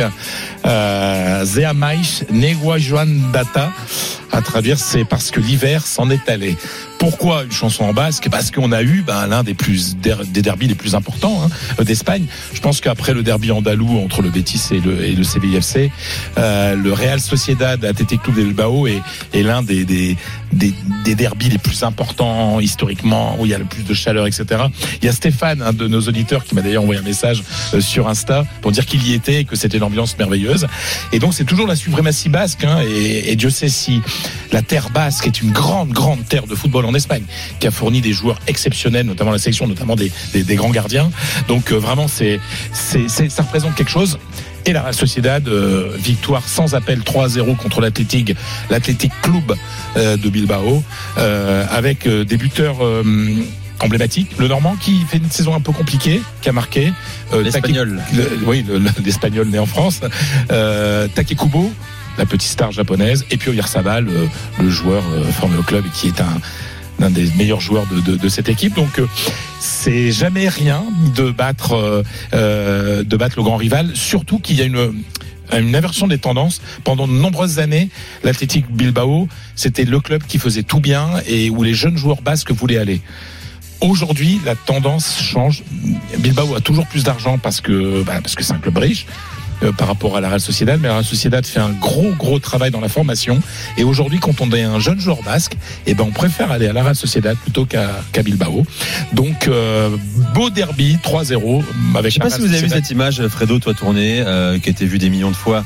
Euh, un seul supporter Ouais. Bilbao dans le virage Ouais, beau. en rouge. T'as un panorama de la, la caméra comme ça, et lui, bras croisés, il a le sourire, personne Voilà. ne chambre. Non. Tout le monde fait la fête autour. Ça fait du bien. Le parce bleu que sur le rouge qui Ça fait du bien parce qu'il y a encore eu, il y a toujours des, il y a des histoires partout, même en Espagne, etc. Et c'est vrai que là, il y avait une sorte de de joie collective et c'est moi je trouve ça rassurant qu'on puisse être seul avec le maillot de son équipe Ah quand oui, on joue à l'extérieur, avec euh, une foule de, de voilà, elle est très belle cette image. On la trouve facilement sur YouTube. Oui, euh, bien sûr. euh, vraiment et c'est c'est rassurant et, et lui il se disait bah oui on, on prend 3-0 ils sont contents bah tant pis on fera mieux la prochaine fois et, et voilà donc et surtout que l'athlétique euh, qui, qui est pas, lo- pas loin non plus mais au classement c'est euh, c'est la Real Sociedad qui qui est devant mais vraiment c'est Ouais. si vous devez choisir un, un, un derby en Espagne d'abord l'Andalou et deuxième le Basque Cinquième la Real Sociedad, sixième l'Athletic Bilbao. La Ligue 2, Ajaccio, Bastia, Jean-Philippe Scapula. 33 minutes de jeu ici à François Coty. Toujours 0-0 entre l'ACA et le Sporting Club de Bastia. Des duels, mais assez peu d'occasions ici à François Coty. Dans un instant, Brighton dans un sale état avant d'aller au Vélodrome et le Real qui a calmé la surprise. Gérone, à tout de suite. Génération After spécial dans le Dame sur RMC. RMC, 20h22h, Génération After. Nicolas Jamin. Avec Paulo Breitner, Johan Crochet, Julien Laurence et euh, Fred Hermel. La Ligue 2, Jean-Philippe Scapula, Ajaccio, Sporting Club de Bastia. À 9 minutes de la mi-temps, toujours 0-0 entre l'ACA et le Sporting. Incroyable, Julien. hein. Chelsea mène 2-0 après 20 minutes de jeu sur la pelouse de Fulham. Ouais, et Modric et. Broja qui marquent. Incroyable. Et Broja avec beaucoup de réussite et une grosse erreur de Tim Rim sur euh, la relance et après sur le but. Mais peut-être que c'est le match du déclic hein, finalement pour Chelsea. On leur Hmm. Souhaite parce que ça avait été Tu vrai. On verra, mais c'est un derby. C'est contre une équipe de Fulham qui est, qui, qui est une bonne équipe, milieu de tableau, bonne équipe. Euh, si, si Chelsea arrive à l'emporter avec euh, avec du panache, avec euh, en, en qui sont pas de but par exemple, peut-être en marquant encore un ou deux, ça peut peut-être ouais, être être un, un des tournants de la saison pour eux en tout cas. Hein, Qui pourrait monter à la 11e place en cas de victoire. il y a moins d'argent en jeu mais Las Palmas euh, Celta c'est 0-0 toujours au bout de 20 minutes Merci Fredo, ça se donne. Et Pourquoi pas 2-0 pour la Fiorentina contre Voilà. le Cagliari, bien sûr. Polo, hein, lui on joue pas le lundi soir évidemment. Non, Ah non, c'est syndicalement nous, interdit. Non, non, non, non, ça, ils jettent interdit, des balles de Bah tennis oui. sur le terrain. Si, si si, vous- Oui, t'as raison. Ils l'ont déjà fait. Ils l'ont déjà fait et c'est très mal passé au niveau des supporters. On joue pas le soir non plus, hein. euh, non c'est pas possible. Bah non. La journée, voilà. Mais c'est aussi Mais moi- une question climatique, c'est ce qu'on oublie tout le temps. Oui, ouais, ça, c'est sûr Tu peux de- jouer à de- 21h en. Espagne, hein, c'est pas compliqué. Tu peux jouer, tu commences à jouer en hiver en Allemagne à raison. 21h, Non, c'est vrai. compliqué. mais mais moi je suis contre le football le lundi hein. Ah bon? Oh, bah, moi je trouve que c'est euh, Oui, t'as raison, c'est pas le football, c'est pas notre Ah, football. pareil, de- bah, non, puis les gens bossent quoi enfin je veux dire Mais moi je suis pour un football. Ah, Aujourd'hui, on avait deux 20h, matchs à donc, euh, 18h30 en Italie. C'est honteux de mettre les matchs à sens. 18h30 le lundi. France. Bah, bien sûr, enfin, c'est, c'est- Mais tu sais, par exemple, quand euh, les matchs en Espagne euh, de 18h45 de Ligue des Champions, en Espagne, c'est terrible. Parce que les gens, c'est 18h45, les gens bossent encore. C'est terrible en France aussi. Euh, oui. Après, en France, Tu sais qu'on euh, travaille aussi en France. Hein. ouais, mais enfin, avec les 35 heures, avec tout ça, allez, toujours avec. euh, mais sûr que voilà, non. et puis bientôt la semaine de 4 jours et tout ça, on Non, peut non, plus bosser non, en non, France. c'est Donc là, faux. on peut En s'arranger. Allemagne, c'est fini depuis longtemps. Ça n'empêche pas l'Allemagne d'être le premier pays économique d'Europe. hein. De faire Ah quoi Ah, j'aime cette remarque. Qu'est-ce qui est fini, pardon, j'ai pas Bah, ils entendu. sont quoi 35 heures en Allemagne? Ben, ils sont à ce qu'ils veulent. Moi, à chaque fois, enfin, c'est c'est un pays.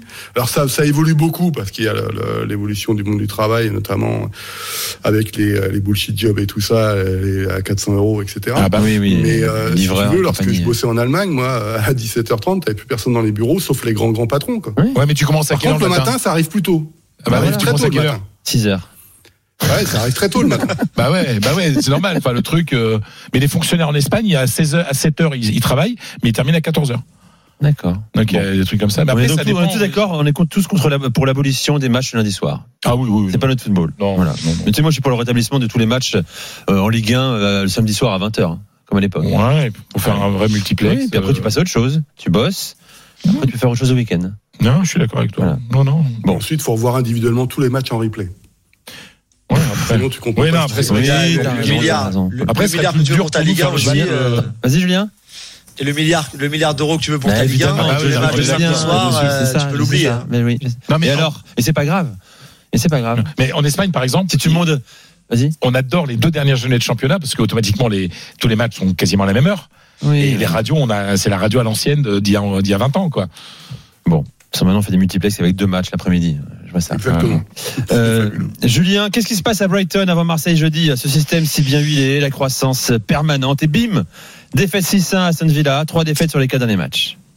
Ouais, alors c'est vrai, ce qui est intéressant avec Brighton et, des Herbis, c'est qu'on a l'impression qu'il n'y a pas vraiment de juste milieu finalement. C'est-à-dire soit c'est très très bon et ils sont très forts, vraiment très forts avec le ballon. On l'a vu contre Newcastle, on l'a vu contre Manchester United, où c'est euh, ils sont ils sont quasiment injouables finalement.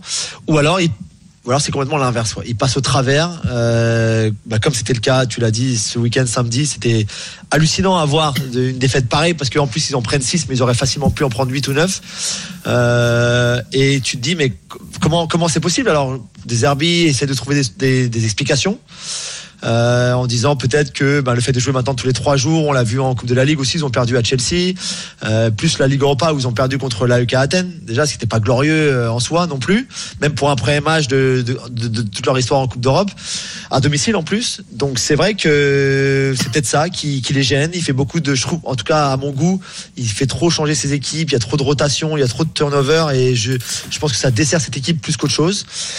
Et après, euh, après, il y a peut-être un manque de qualité à un moment. C'est vrai qu'ils ont parfois un petit peu du mal pour euh, pour, pour euh, saisir leurs occasions et, et marquer toutes les occasions qui se qui se créent. C'est peut-être un petit peu un problème d'efficacité à ce niveau-là, mais sinon c'est vrai qu'ils prennent des buts à chaque match. Ils n'ont pas un clean sheet cette saison, par exemple, ce qui est assez assez incroyable. Alors tant qu'ils marquent plus que l'adversaire, il n'y a pas de problème. Mais les, les, les jours de match comme contre West Ham, comme contre Aston Villa où tu bah tu marques pas, c'est très très compliqué. Donc euh, c'est vrai que c'est, je trouve ça un peu euh, vraiment inquiétant. Et, Je pense et donc fois, intéressant a- pour l'OM, tu dirais ça quand même? Complètement. Il y a vraiment un coup à jouer. Sincèrement, il y a vraiment un coup à jouer. En plus, ils ont, ils ont pas Pascal Gross qui est blessé, par exemple, qui a un gros coup dur, qui était pas là ce week-end et ça s'est vraiment senti. Après, il faudra que, l'OM essaie de, de calquer un tout petit peu, si on peut le dire, euh, son plan de jeu sur celui d'Aston Villa, par exemple, de samedi. Mais c'est vrai que si tu vas vite vers l'avant à la récupération, à la, à la récupération du ballon, pardon, et si tu arrives un peu à, à gêner ce milieu de terrain et cette petite boîte au milieu de terrain, ça peut être vraiment très intéressant pour, pour l'OM. Bon, Johan, toi, euh, fin observateur du travail de De Zerbi, euh, quel est ton regard sur la, la, la séquence de Brighton? Oui, alors euh, bon, euh, je pense qu'il faut relativiser le match de, de l'AEK Athènes, hein, parce que je l'ai vu ce match et euh, bon, ça fait partie des anomalies statistiques. Hein. Euh, Je pense que Djibril Sidibé il peut tenter une tête plongeante de l'extérieur de la surface euh, tous les week-ends. Je suis pas sûr que ça fasse ficelle euh, tous les week-ends. Donc ce match-là, je le mets à part. Le match de coupe, je l'ai pas vu et contre Aston Villa.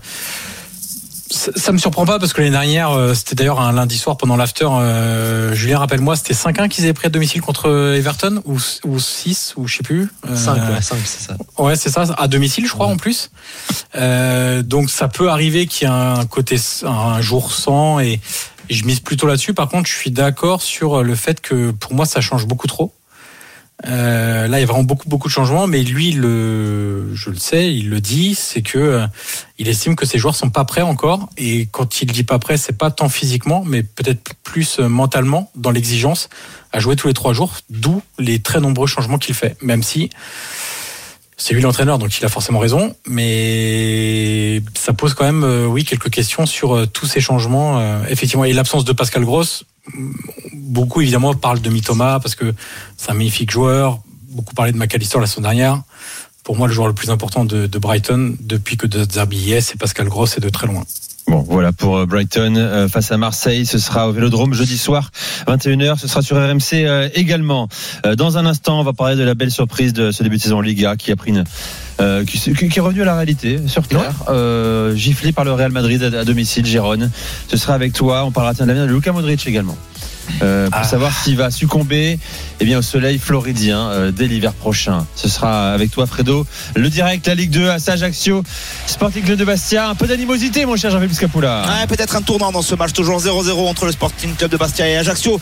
Mais les Bastiais qui vont devoir tout jouer toute la deuxième mi-temps à 10, puisque le piston Tavares vient de se faire expulser sur un pied haut. Euh, ça semble un petit peu sévère comme ça à vitesse réelle, mais visiblement personne ne, proteste trop. Voilà, donc Tavares qui va être expulsé, Bastia qui va jouer à 10 pendant euh, toute la deuxième mi-temps. Il reste euh, 45 secondes avant la mi-temps, toujours 0-0. Et puis je vous rappelle 21h45, les drôles de dames face aux auditeurs. Faites le 32-16, posez vos questions à Fred, Julien, Johan et Polo. Max vous attend au standard RMC 21h30. On revient dans quelques secondes.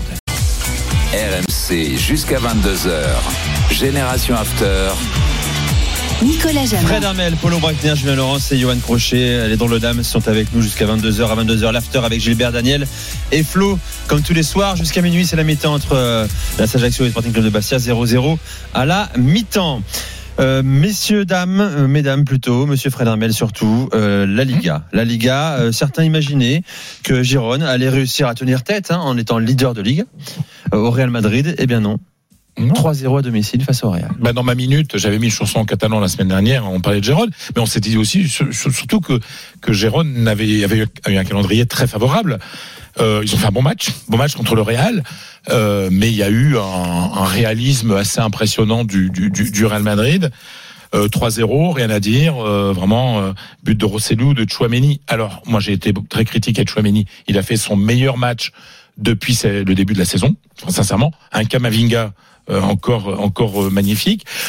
Ça a été un retour sur terre. On appelle ça un, golpe des, des realidades, un, coup de réalité pour euh, euh, pour pour Gérone.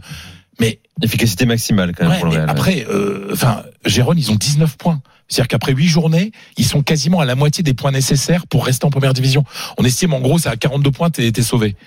Ils ont déjà 19 points. Déjà, c'est pour eux, c'est merveilleux, quoi. Franchement, donc c'est c'est pas grave.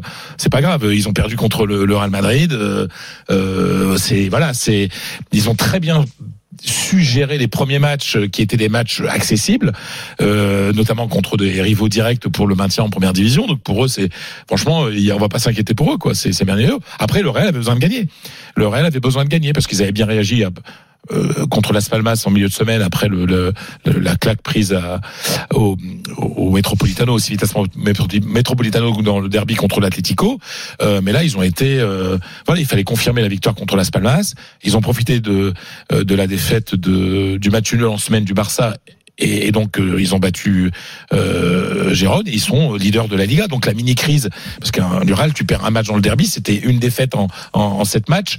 Euh, on parlait déjà de, comme par hasard, la rumeur Xabi Alonso pour l'année prochaine sortait déjà alimenté par des dirigeants. Hein. Euh, C'est Radio Marca qui a donné et c'était déjà alimenté. Non, mais je veux dire, il y a une défaite, euh, mais après, bon, tu perds contre Atletico.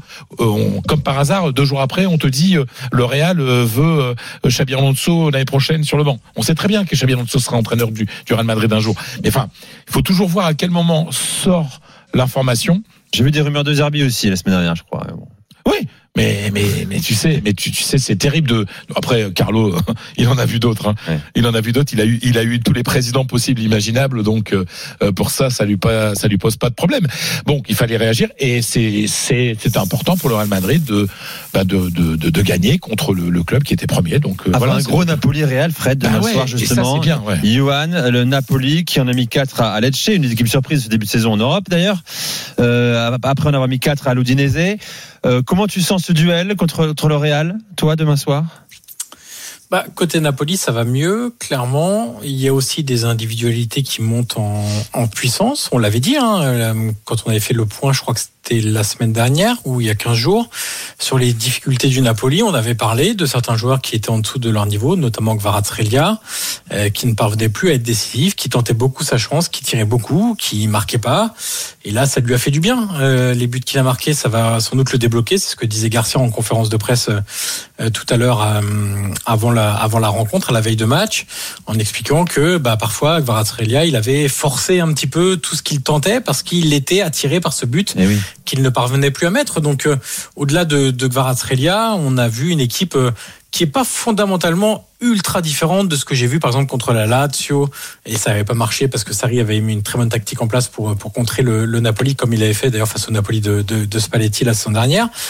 Donc c'est pas une équipe qui est radicalement différente et, et en fait il y a un truc qui c'est pour ça qu'il faut toujours regarder les matchs et pas parler simplement du résultat parce que euh, il y a des matchs qui étaient pas bien payés pour le, le, le Napoli euh, et avec des prestations qui étaient euh, pas si catastrophiques qu'on voulait bien le faire croire.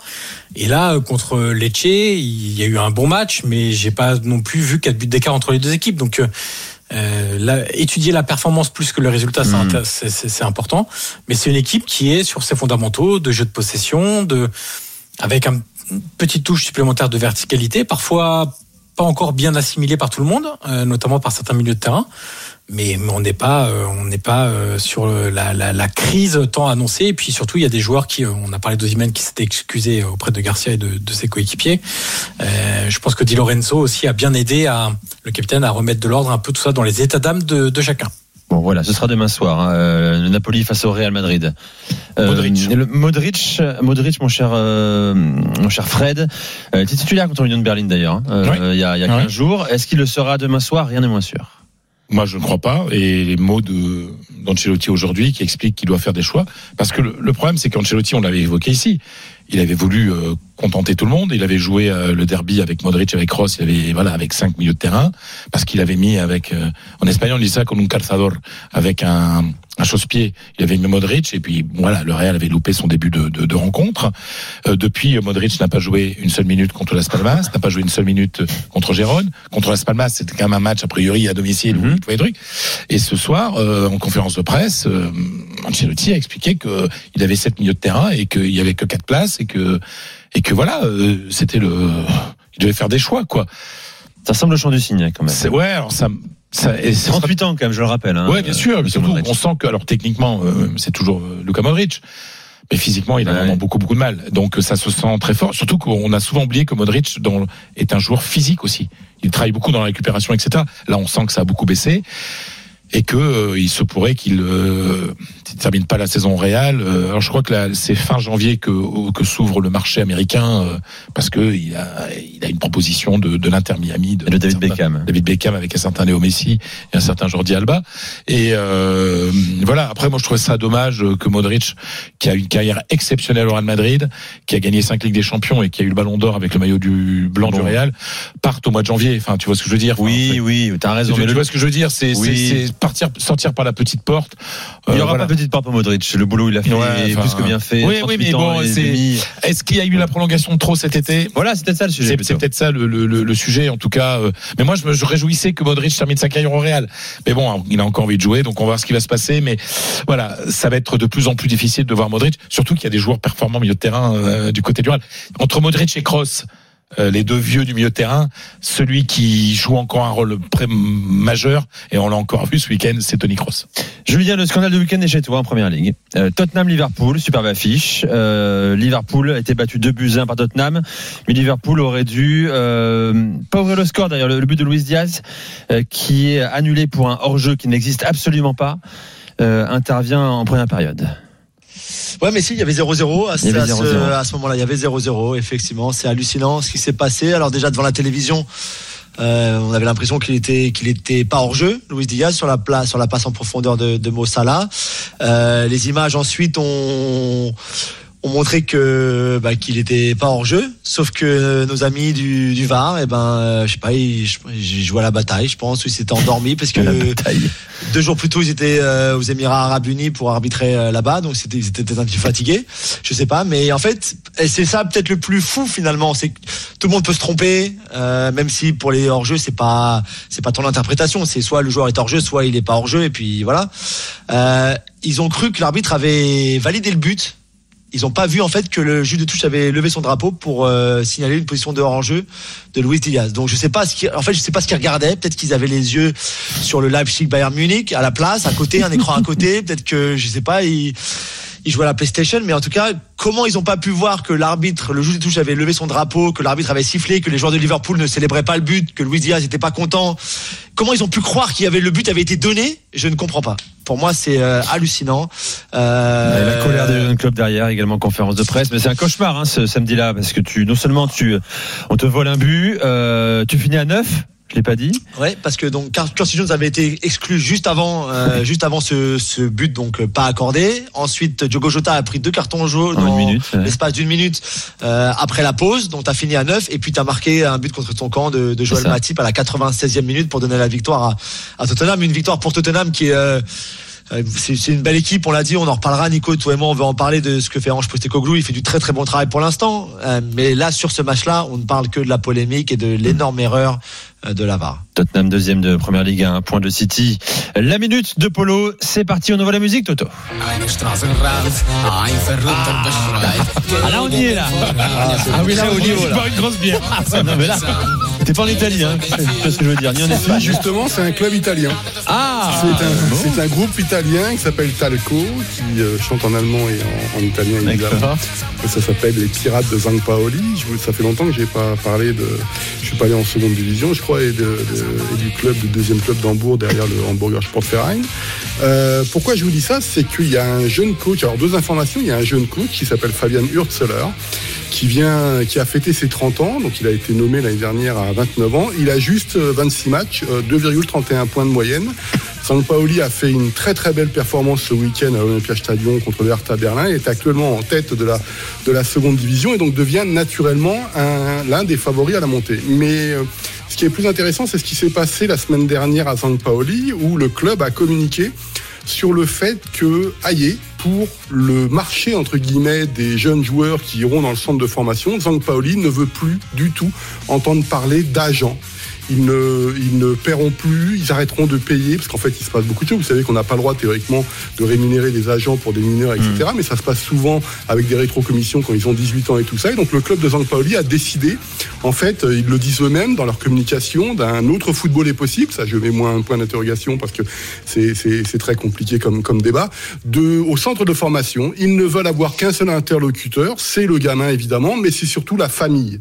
Et dès qu'il y aura un intermédiaire qui sera là, ou quelqu'un même qui est apporté par la famille, eh ben Zang Paoli ne veut plus discuter et le gamin ne, ne, ne viendra pas au centre de formation dans les, les choix.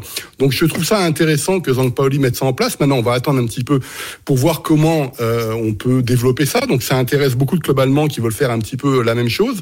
Mais euh, je trouvais intéressant que ce soit le club de Zang Paoli qui, comme souvent sur ces questions-là, est, est très en avant euh, sur le, le développement des gamins et veut juste parler avec la famille. Parce que n'oublions pas qu'il y a très très peu de gamins qui deviennent joueurs professionnels, ce qu'on oublie tout le temps. Et qu'il faut les former pour avoir d'autres métiers au cas où. Ils ont le droit de rêver d'être Messi ou Ronaldo, mais c'est délicat. Et donc j'apprécie la euh, l'initiative, en tout cas du club de Zang Paoli, d'avoir fait ça, hein, parce que Pas sûr qu'elle soit suivie par d'autres clubs euh, ailleurs euh, en Allemagne ou en Europe d'ailleurs. Ouais, mais c'est- mais par contre maintenant comment ça va être mis en place? Parce que c'est c'est toujours délicat. Voilà. Zang Paoli qui est basé à Hambourg, hein, je, je précise quand même. Tout à fait. Si on fait un peu de géographie.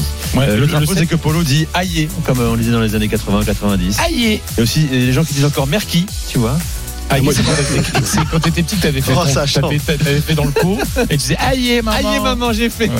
Euh, pour, moi, je dis rebondir sur, sur le, mais je sais, tu dis Merki, aïe, c'est pour ça que je dis ça, mon cher Polo. le, le Celta, le Celta Vigo euh, est un club qui avait défrayé la chronique en Espagne aussi pour euh, qui s'inquiétait de la bah, de, de, de, de, de ces agents qui venaient euh, recruter des gamins de 12 ans euh, voilà donc euh, Merci pour ta minute Polo. Dans un instant, le quart d'heure de dame face aux auditeurs. À tout de suite sur RMC. RMC jusqu'à 22h. Génération After. Nicolas Jamin. Avec Fred Hermel, Julien Laurence, Paulo Breitner et Johan Crochet, le dernier quart d'heure. Les drôles de dames, c'est face aux auditeurs 32-16, nombreux à nous appeler. Tiens, je vais accueillir tout de suite euh, Guillaume au 32-16. Salut Guillaume. Oui, bonsoir à tous, c'est l'équipe. Bienvenue sur RMC. Ta question est pour qui? Pour euh, Fred Hermel. Alors, on t'écoute. Bonne pioche. Bah écoute, euh, Fred, je lui ai posé déjà la question tout à l'heure sur Twitter. Ah, c'est toi Il m'a, pas répondu. Mais si, comme d'hab. Mais non, il non, répond mais à je- personne. mais si, mais je- je- Le mec, il fait le mec sympa, Mais non, non, non, mais je lui ai C'est répondu, c'est ouf. J'aime les gens, attends, tout ça. Je suis l'ensoir, le peuple. Mais je lui ai répondu, je lui ai répondu. Il m'a dit, ça me va pas de réponse. Je dis, bah oui, mais je- Donc vas-y, repose là. Je disais, je disais, voilà, Jo- José Lou, l'attaquant du Real Madrid, il ouais. un début de saison correct. Bon, il n'y a pas non plus de quoi casser trois pattes à l'air, c'est correct. Est-ce que on finit la saison avec lui ou on recrute un attaquant cet hiver? C'était ma question. Alors, Fred. Alors, je te dis que jusqu'ici, Rossellou, il donne entière satisfaction. 8 matchs, 4 buts. C'est encore lui qui ouvre le qui ouvre le, le- le- la marque euh, euh, sur la pelouse de, de Gérone ce week-end. Rossellou, il a une attitude irréprochable, il bosse comme un dératé. Moi, je trouve ça bien d'avoir aussi un vrai numéro 9 à l'ancienne qui sait jouer de haut but, etc., qui crée des espaces pour les autres. Il a un esprit d'équipe magnifique. C'est toujours le premier à féliciter le partenaire quand il marque. Rossellou, pour l'instant, est une bonne pioche.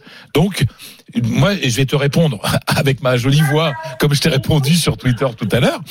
Euh, Je ne suis pas devin, je ne sais pas ce qui va se passer dans les prochaines non, semaines. Twitter, Pour l'instant, pour l'instant, il donne satisfaction. Alors, je vais te dire, s'il continue comme ça, à un but tous les deux matchs, et qu'il continue avec la même attitude, je vois pas pourquoi le Real recruterait euh, quelqu'un en janvier qui et surtout que là il y a, y a le retour de il y a le retour de Vinicius, euh, il y a quand même Brahim qui est correct aussi.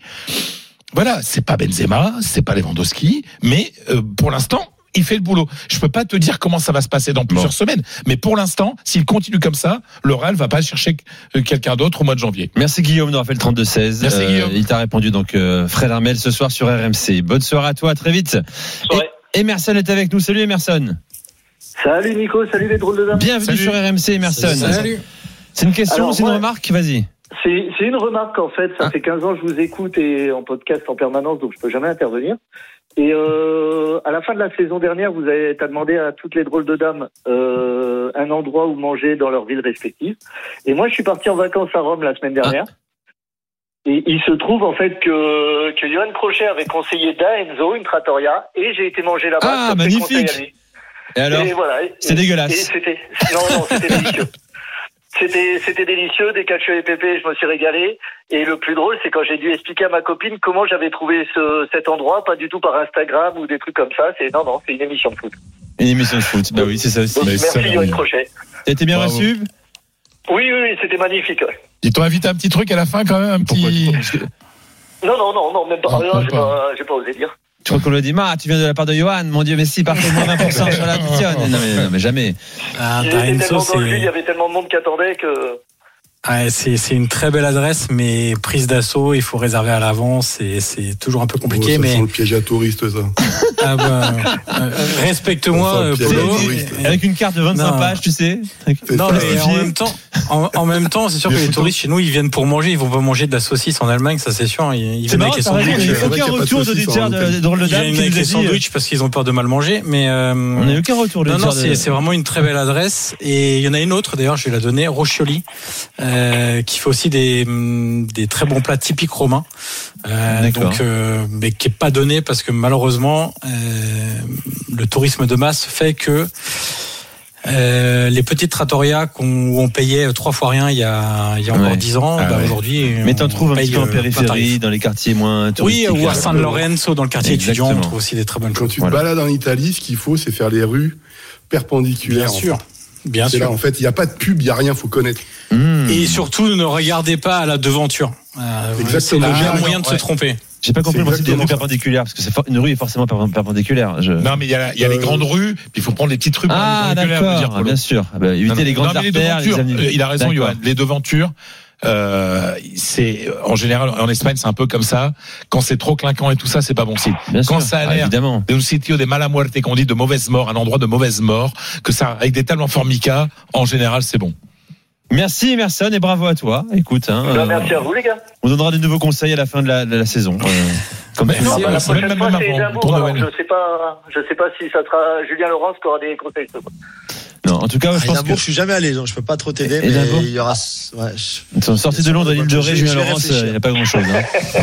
c'est ça, moi, je je sais pas. Non, mais c'est pas. non, moi, je suis allé à Édimbourg, euh, c'est pas bon du tout. hein. Ah oui C'est Ouais. comment le, le truc là avec la panse La de panse de mouton. Ah, c'est dégueulasse. Oh là là, j'ai pas pu un- manger. ça- Le hag, c'est- euh, l'heure d'y aller, là. Reste C'est l'hiver quand il fait froid. Le Comment on appelle ça, Julien Je, je sais pas, Le hag, le hag. Ah, le Haggis. ouais. Haggis, haggis. Ah, c'est dégueulasse. Oh là. Merci à toi Emerson, merci aux drôles de dames. Rendez-vous. euh, Euh, Un truc sur le haggis. Non, bah non. On peut pas. Bon, Ce que disait Jacques. Chirac. Ah, il disait quoi Chi- Chirac, le jour où on lui a fait goûter du haggis, il dit euh, quand on le voit, euh, on se dit que c'est de la merde, et après l'avoir mangé, on regrette que ça n'ait pas été de la merde. Merci Fredo, on se termine là-dessus sur une belle poésie. Euh, merci à Polo, Magnifique. à Johan et, et à Julien. Adios. Vous serez présents toute la semaine euh, spéciale Coupe d'Europe sur RMC. Bonne soirée à tous. Dans un instant, l'after, Daniel, Gilbert et Flo. Bonne soirée sur RMC. RMC, l'after foot.